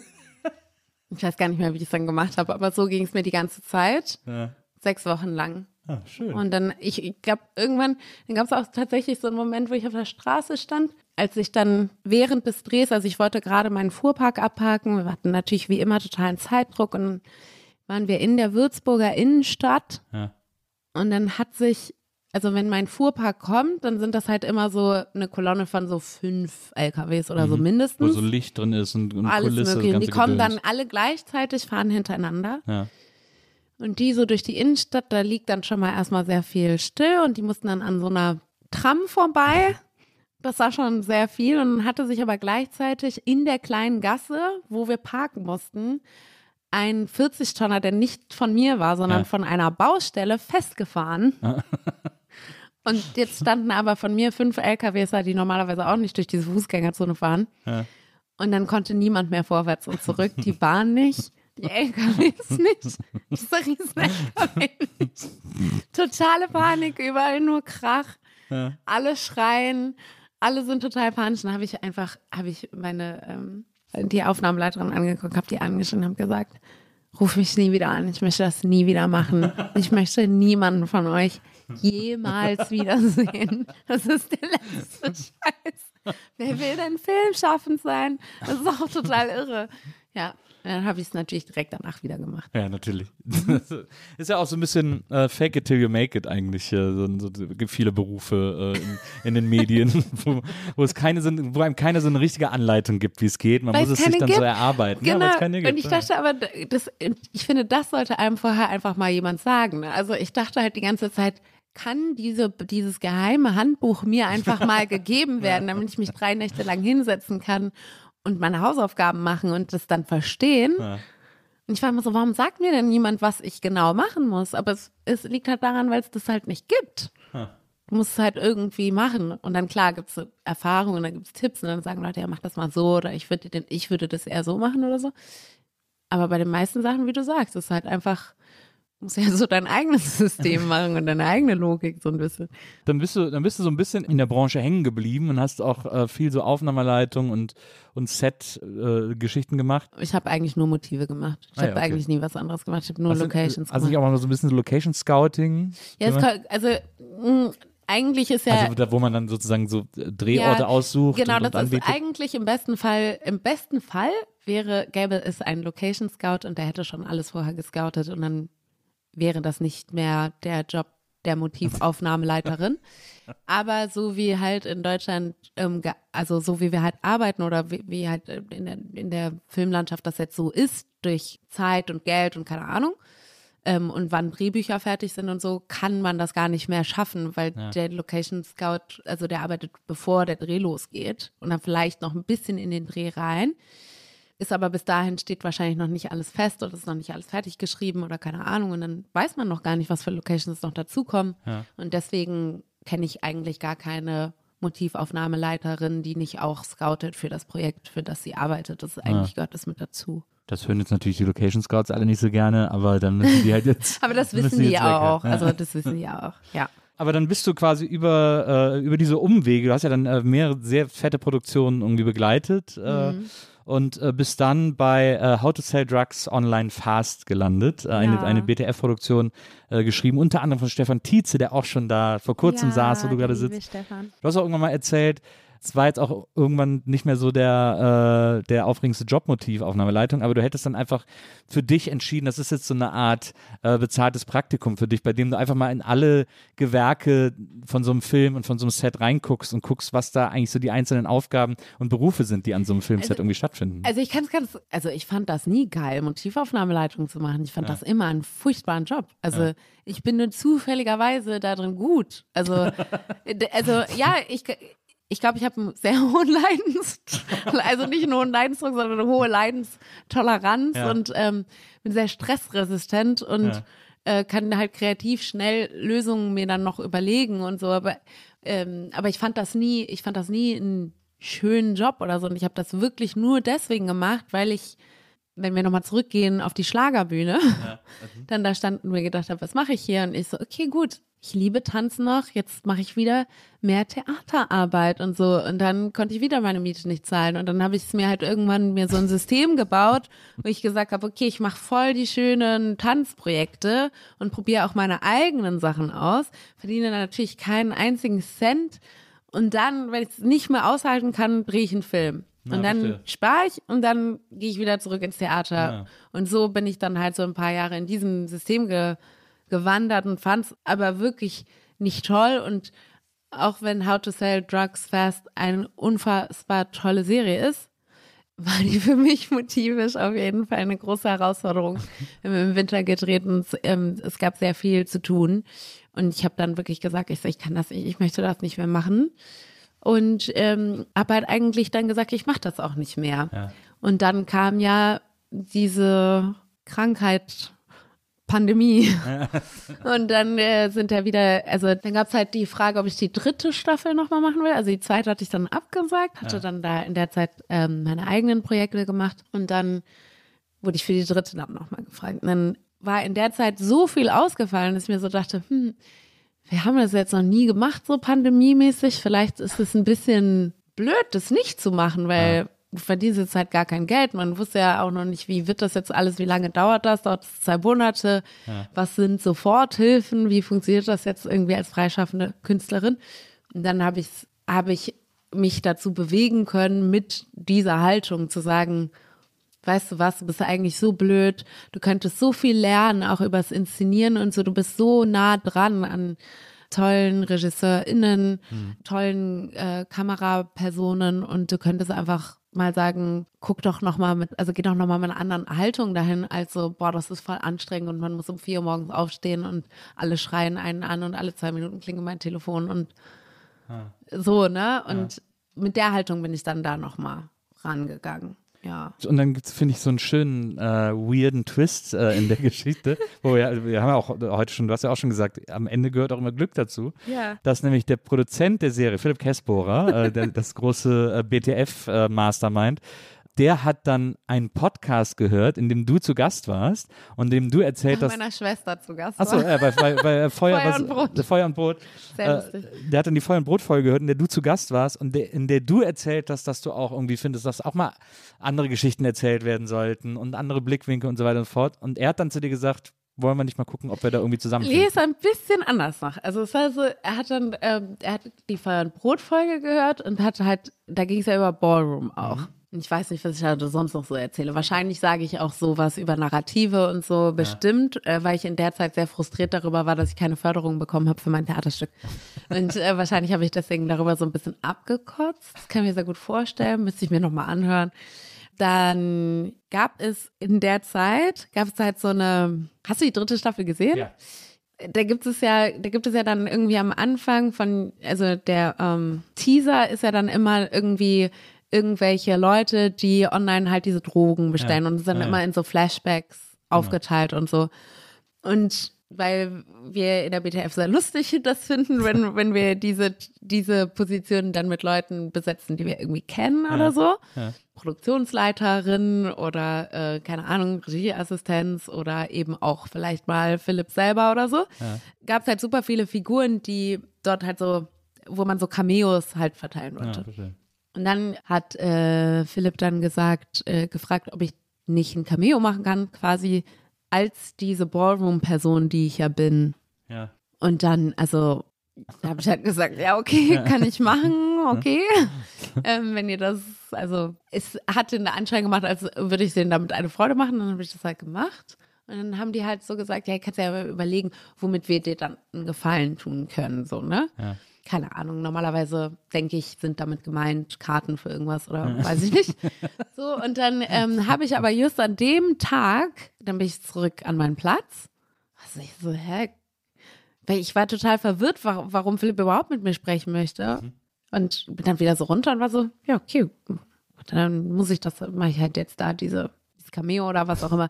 Dann äh, kam aber an dem Tag ein Interview raus, ich glaube, es war im Weiß-Magazin Ja. von Philipp und Stefan Titze. Ja. Und die haben sich in diesem Interview über Narrative und so unterhalten. Also die haben in dem Interview gesagt, Diversität darf nicht nur vor der Kamera stattfinden und so. Also es waren deren Worte. Und dann bin ich nach Hause, habe genau diesen Cremant, der gerade vor uns steht, diese Marke auch. Ja. Genau das habe ich getrunken zu Hause, alleine, also in meiner Kölner, in meinem Kölner Zuhause. Und bei Philipp habe ich mich nicht getraut, aber ich habe dann dem Stefan geschrieben und meinte so, ja, Stefan, ich äh, weiß jetzt, was, womit man mir einen Gefallen tun könnte. Ich hätte gerne ein Praktikum im Writers Room, habe ich gesagt. ich gesagt, ich hätte gerne ein Praktikum im Writers Room, weil man muss dazu sagen, so Writers Rooms, also jetzt gibt es halt überall einen Writers Room, aber in Writers Room zu sehen und den zu haben, das heißt, ich habe das noch nie Ah, ja. gesehen in Deutschland vorher als vor der BTF. Und 2018 während der ersten Staffel von How to Sell Drugs Online Fest stand halt auch auf einem Büro und da konnte ich so drauf gucken, weil ich saß in so einem Glas, mein Büro war so ein Glasbüro und ich konnte da so drauf gucken und dann ging so zweimal am Tag oder so die Tür auf und dann sind da so, sind dann immer Philipp, Kessbohrer, Stefan Titze und Sebastian Kolley sind dann, dann immer so mit ihren Kaffeetassen so raus. Da haben so ganz aufgeregt geredet und voll viele Ideen ausgetauscht, sich neuen Kaffee geholt, sind dann da so in so einen Trupp wieder rein und dann ging die Tür wieder zu und ich habe da immer so hingeguckt, war so, oh Gott, ich möchte so gerne da rein und wissen, was sie da machen und, und, und verstehen, wie, was die reden, dass dann eine, am Ende eine Serie dabei rauskommt. Ich fand das total faszinierend, aber natürlich will jeder immer Autorin oder Regisseurin sein. Also alle Leute wollen Regisseurin oder Autorin sein. Alle Leute wollen in Wirklichkeit Autorin oder Regisseurin, wenn es jetzt um Film geht, Ja, ne? klar, ja. so sein. Und deswegen war ich so, ja, okay, an dir, Sophie, ist es auch nichts Besonderes, wenn du halt in Wirklichkeit da rein willst. Aber ich fand es halt schon sehr, sehr cool und hätte mich aber niemals, also für mich hat sich das angefühlt wie Fort Knox. Wie soll ich denn da reinkommen und was soll ich denn da sagen? Soll ich sagen, ja, früher mal ein paar Poetry Slams gemacht und deswegen glaube ich, dass ich besonders gut schreiben kann. Keine Ahnung. Auf jeden Fall ähm, habe ich dann gesagt, ich möchte ein Praktikum im Writers Room haben. Und dann hat Stefan, das habe ich ihm, glaube ich, nie gesagt, es war ganz furchtbar, der hat mir einfach nicht geantwortet. der hat mir einfach nicht geantwortet. Also der hat, also zwei Ja. Haken Ja, und dann so offline ja. bei WhatsApp. Und ich war so, boah, Sophie, du bist so ein Vollidiot. Die denken, du bist bekloppt. Viel zu weit aus dem Fenster gelehnt, das kannst du doch nicht machen. Scheiße. Das wird mega awkward morgen. Dann bin ich am nächsten Tag zur Arbeit gegangen. Nicht, ich so, okay, gut, also ich wünschte, Wir, ich könnte. wir haben uns jetzt entschieden, das alle zu ignorieren, Genau, sozusagen. so, Ja, ich so, okay, cool, wir ignorieren das alle. Ja, ja. Dann kam Stefan auch so zu meinem Platz und meinte so, äh, ey, sorry, kann ich mir dein Ladegerät leihen? und ich so, ja, klar, hab dir mein Ladegerät gegeben. Und war halt so mega angespannt und so, scheiße, ich wünschte, ich könnte es einfach löschen, aber ich weiß ja, dass er es schon gesehen hat, fuck. Und dann irgendwann am Laufe des Tages ruft mich meine Produktionsleiterin an und sagt so, was hast du gestern gemacht? Und ich so, scheiße, jetzt krieg ich Ärger. Fuck, fuck, fuck. Ich so, was meinst du? Und sie so, ja, keine Ahnung. Also ich höre hier irgendwelche Gerüchte, dass du aus dem Projekt abgezogen wirst, was wir gerade gedreht haben. Und ich so, oh mein Gott, die feuern mich. ist so scheiße, ich werde gefeuert. Ist okay, okay, ganz ruhig, bleib einfach hier sitzen. Keine Ahnung, da musste ich aber irgendwie zum Set fahren. Und dann musste ich aber wieder hoch, weil Stefan Titze hatte ja mein Ladegerät. Und es hat halt aber einfach keiner mit mir geredet. Bin ich hochgegangen, geklopft und dann saß Stefan halt mit Philipp im Büro. Ja. In so einem riesengroßen und die saßen einfach zu zweit ganz hinten im Raum und ich bin so lang gelatscht. Ich so, ja, ich wollte nur kurz mein Ladegerät los. und dann guckt Philipp mich so an und sagte, ja, mega gut. Und ich so, I don't know what you're talking about. Und er so, ja, also, also findest du gut? Also hast du Bock? Ich so, ja, voll. Und der sehr cool. So, Wow. Gute so- Personalgespräche, und möchte ich ich sagen. so, ja, aber ich, ich, ich glaube, es wusste niemand, wer mit mir redet und ich so, und was ich weiß. Und ich so, okay, cool. Bin wieder raus. Ich so, okay, vielleicht doch nicht gefeiert. Dann habe ich so im Laufe des Tages erfahren, und das habe ich auch immer noch nicht mit den ganzen beteiligten Personen besprochen, was da wann besprochen wurde, mit wem. Aber irgendwie hat ähm, in der Zeit, also hat Matthias Moormann dann mit ähm, der Produktionsleiterin Angelina Eva gesprochen hat, gesagt, ähm, Sophie, wenn Sophie Interesse hat, Autorin zu sein oder das mal auszuprobieren, gäbe es jetzt einen Moment, wo sie das mal ausprobieren könnte, dann kann sie aber nicht hier weiterarbeiten. Wir finden die Idee auch voll cool und ähm, es muss auch kein Praktikum sein, weil entweder sie ist halt gut oder sie ist halt nicht gut. Sie kriegt halt eine Probezeit und dann gucken wir halt, ob sie das kann und dann schauen wir weiter. Also so, ich, ich habe das nur so quasi als letzte so ein bisschen zu spät mitbekommen und bin so einen halben Tag auf meinem Zahnfleisch gelaufen. und ich gefühlt wie ein Idiot. Einfach nur, weil Stefan nicht geantwortet hat. Da wird er sich wahrscheinlich erstmal, sie kann mich schon so ein bisschen vorstellen, dass der das so abends so kriegt, er so diese SMS und sie denkt so, ah fuck, was soll ich denn da jetzt sagen? Ich kann Ich doch jetzt weiß nicht es nicht, ich habe entscheiden. den nie gefragt. Ich. Ich hab den nie gefragt. Ja. Das ist so, also es waren alle super nett und anscheinend fanden alle die Idee, ja, also es war gar nicht kompliziert, es fanden alle lustig. Ne? Ja. Also ich weiß nicht genau, was da so vorgefallen ist, aber genau so war das so ein bisschen. Aber sie haben auf jeden Fall direkt halt gesagt, voll cool, dass du diesen Wunsch äußerst, weil wir wissen ja nicht, wer dazu Lust hat. Also und das ist ja auch, das ist ja auch eine Dynamik, die manchmal halt schwierig ist. Also weil du, du willst ja nicht mit irgendwelchen Leuten arbeiten, mit denen du dich nicht verstehst oder so. Du willst ja das, wenn man zusammenkommt und zusammen kreativ sein will, dann will man ja mit Leuten das machen, mit denen man irgendwie auch vibemäßig so ein Grundverständnis irgendwie hat, dass das passt. Aber man will jetzt auch nicht rumrennen und sagen, Kann hey, ich da, ey, kann ich nicht mitmachen? hey, also so, ja, deswegen Ah, ja. hat das ja gut gepasst dann. Aber dann bist du, da bist du dann sozusagen in der Autorenschaft äh, gelandet, in der, Mhm. in, im, im Drehbuchschreiben, im Serienschreiben. Hast dann bei How to Sell Drugs auch noch mit. Nee. Nee, hast da nicht mehr mitgeschrieben. Ich das heißt, ihr von seid How- in die Entwicklung eines neuen Stoffs Genau, gegangen. ich wurde von How to Sell Drugs dann quasi abgezogen. ja. Äh, noch Also du hast es nie erlebt, wie die drei im ähm, Writers Room sind. Titze, äh, Nee, Käsbohrer und Leider Colli. nicht. Also zwei von denen habe ich ja dann im, in einem anderen Projekt erlebt, aber ähm, mit Stefan durfte ich leider nicht in einem Raum sitzen. Ich hoffe, irgendwann wird es sich vielleicht nochmal ergeben. Ja, genau. Und ähm, jetzt lerne ich das. Also seit, äh, seitdem bin ich damit beschäftigt, ähm, aufzuholen, viel übers Schreiben zu lernen. Natürlich einfach auch wahnsinnig viel zu schreiben und viel Material zu produzieren, viele Feedback-Schleifen mitzumachen. Ähm, damit ich das halt auch lerne, viel übers Schreiben zu lesen, aber auch tatsächlich selber viel zu schreiben. Damit verbringe ich, äh, habe ich so die ganze Pandemie verbracht eigentlich. Mit äh, Schreiben, Schreiben, Schreiben, ausprobieren, darüber sprechen, was man geschrieben hat, noch mehr ausprobieren, sich Gedanken machen. Und ähm, ich bin super dankbar für die Möglichkeit, auch in so einer langen Entwicklungsphase ähm, dabei sein zu dürfen, weil ich halt so viele Schritte von wie man so einen kreativen Prozess durchlebt, einfach mitmachen konnte. Und ähm, ja, so, so läuft das gerade. Und äh, im Frühjahr werden wir anfangen, dieses besagte Projekt dann auch ähm, zu verwirklichen. Oh, und dann, ja, sehr aufregend. genau.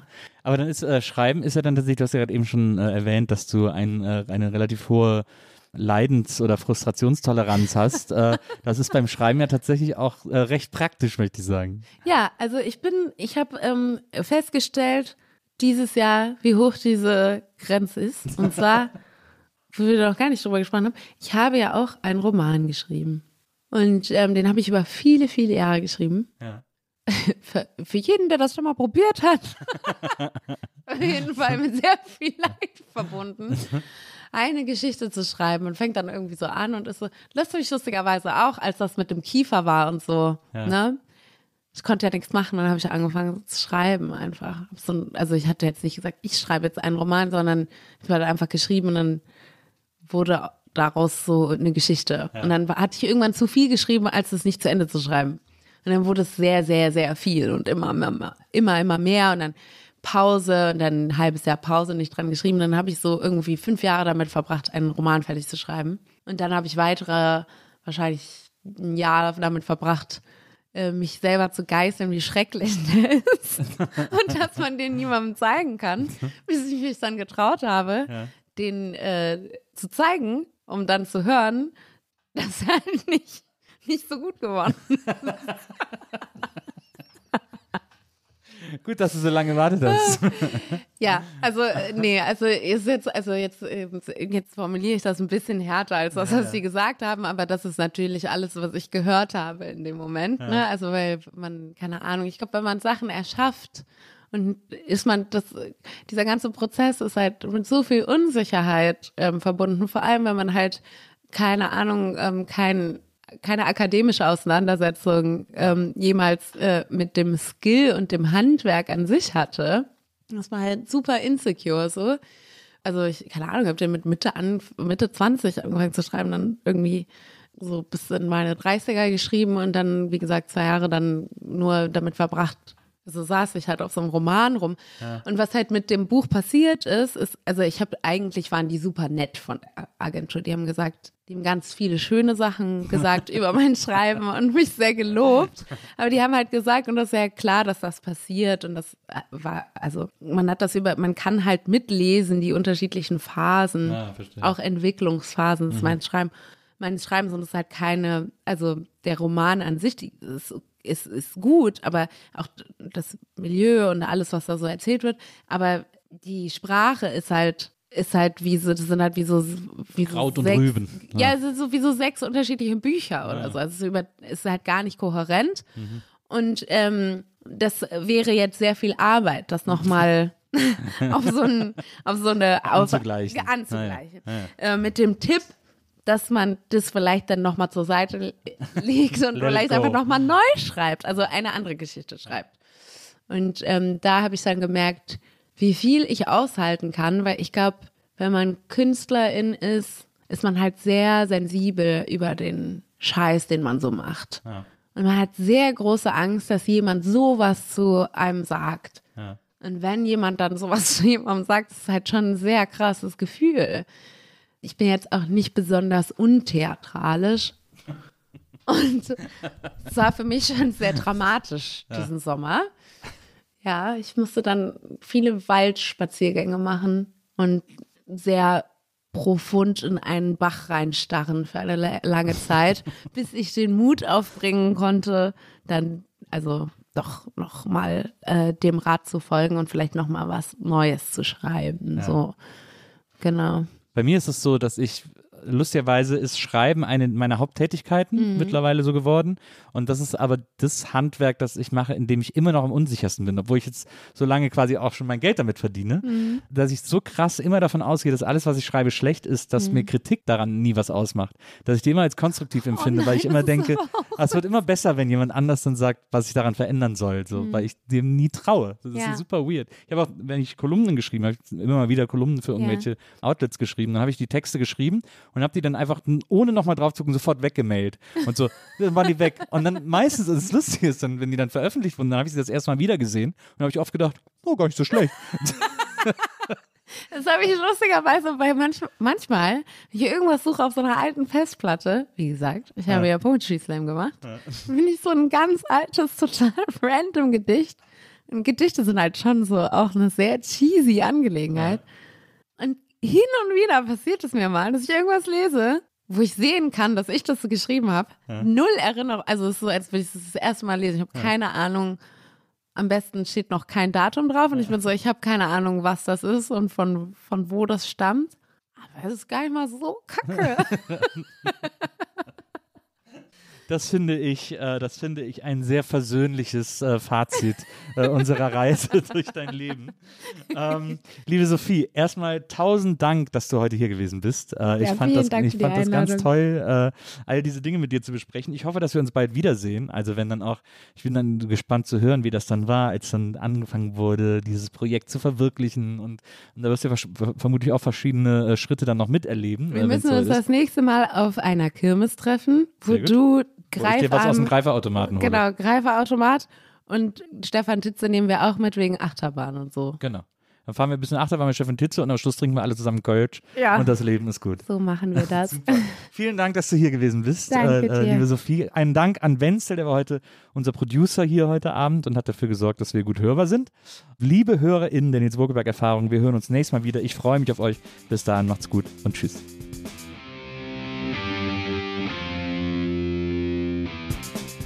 Die Nils Bokelberg Erfahrung. Von und mit Nils Bokelberg. Eine Produktion von Pool Artists. Team Wenzel Burmeier, Lisa Hertwig, Maria Lorenz Bokelberg, Frieda Morische und natürlich Nils Bokelberg.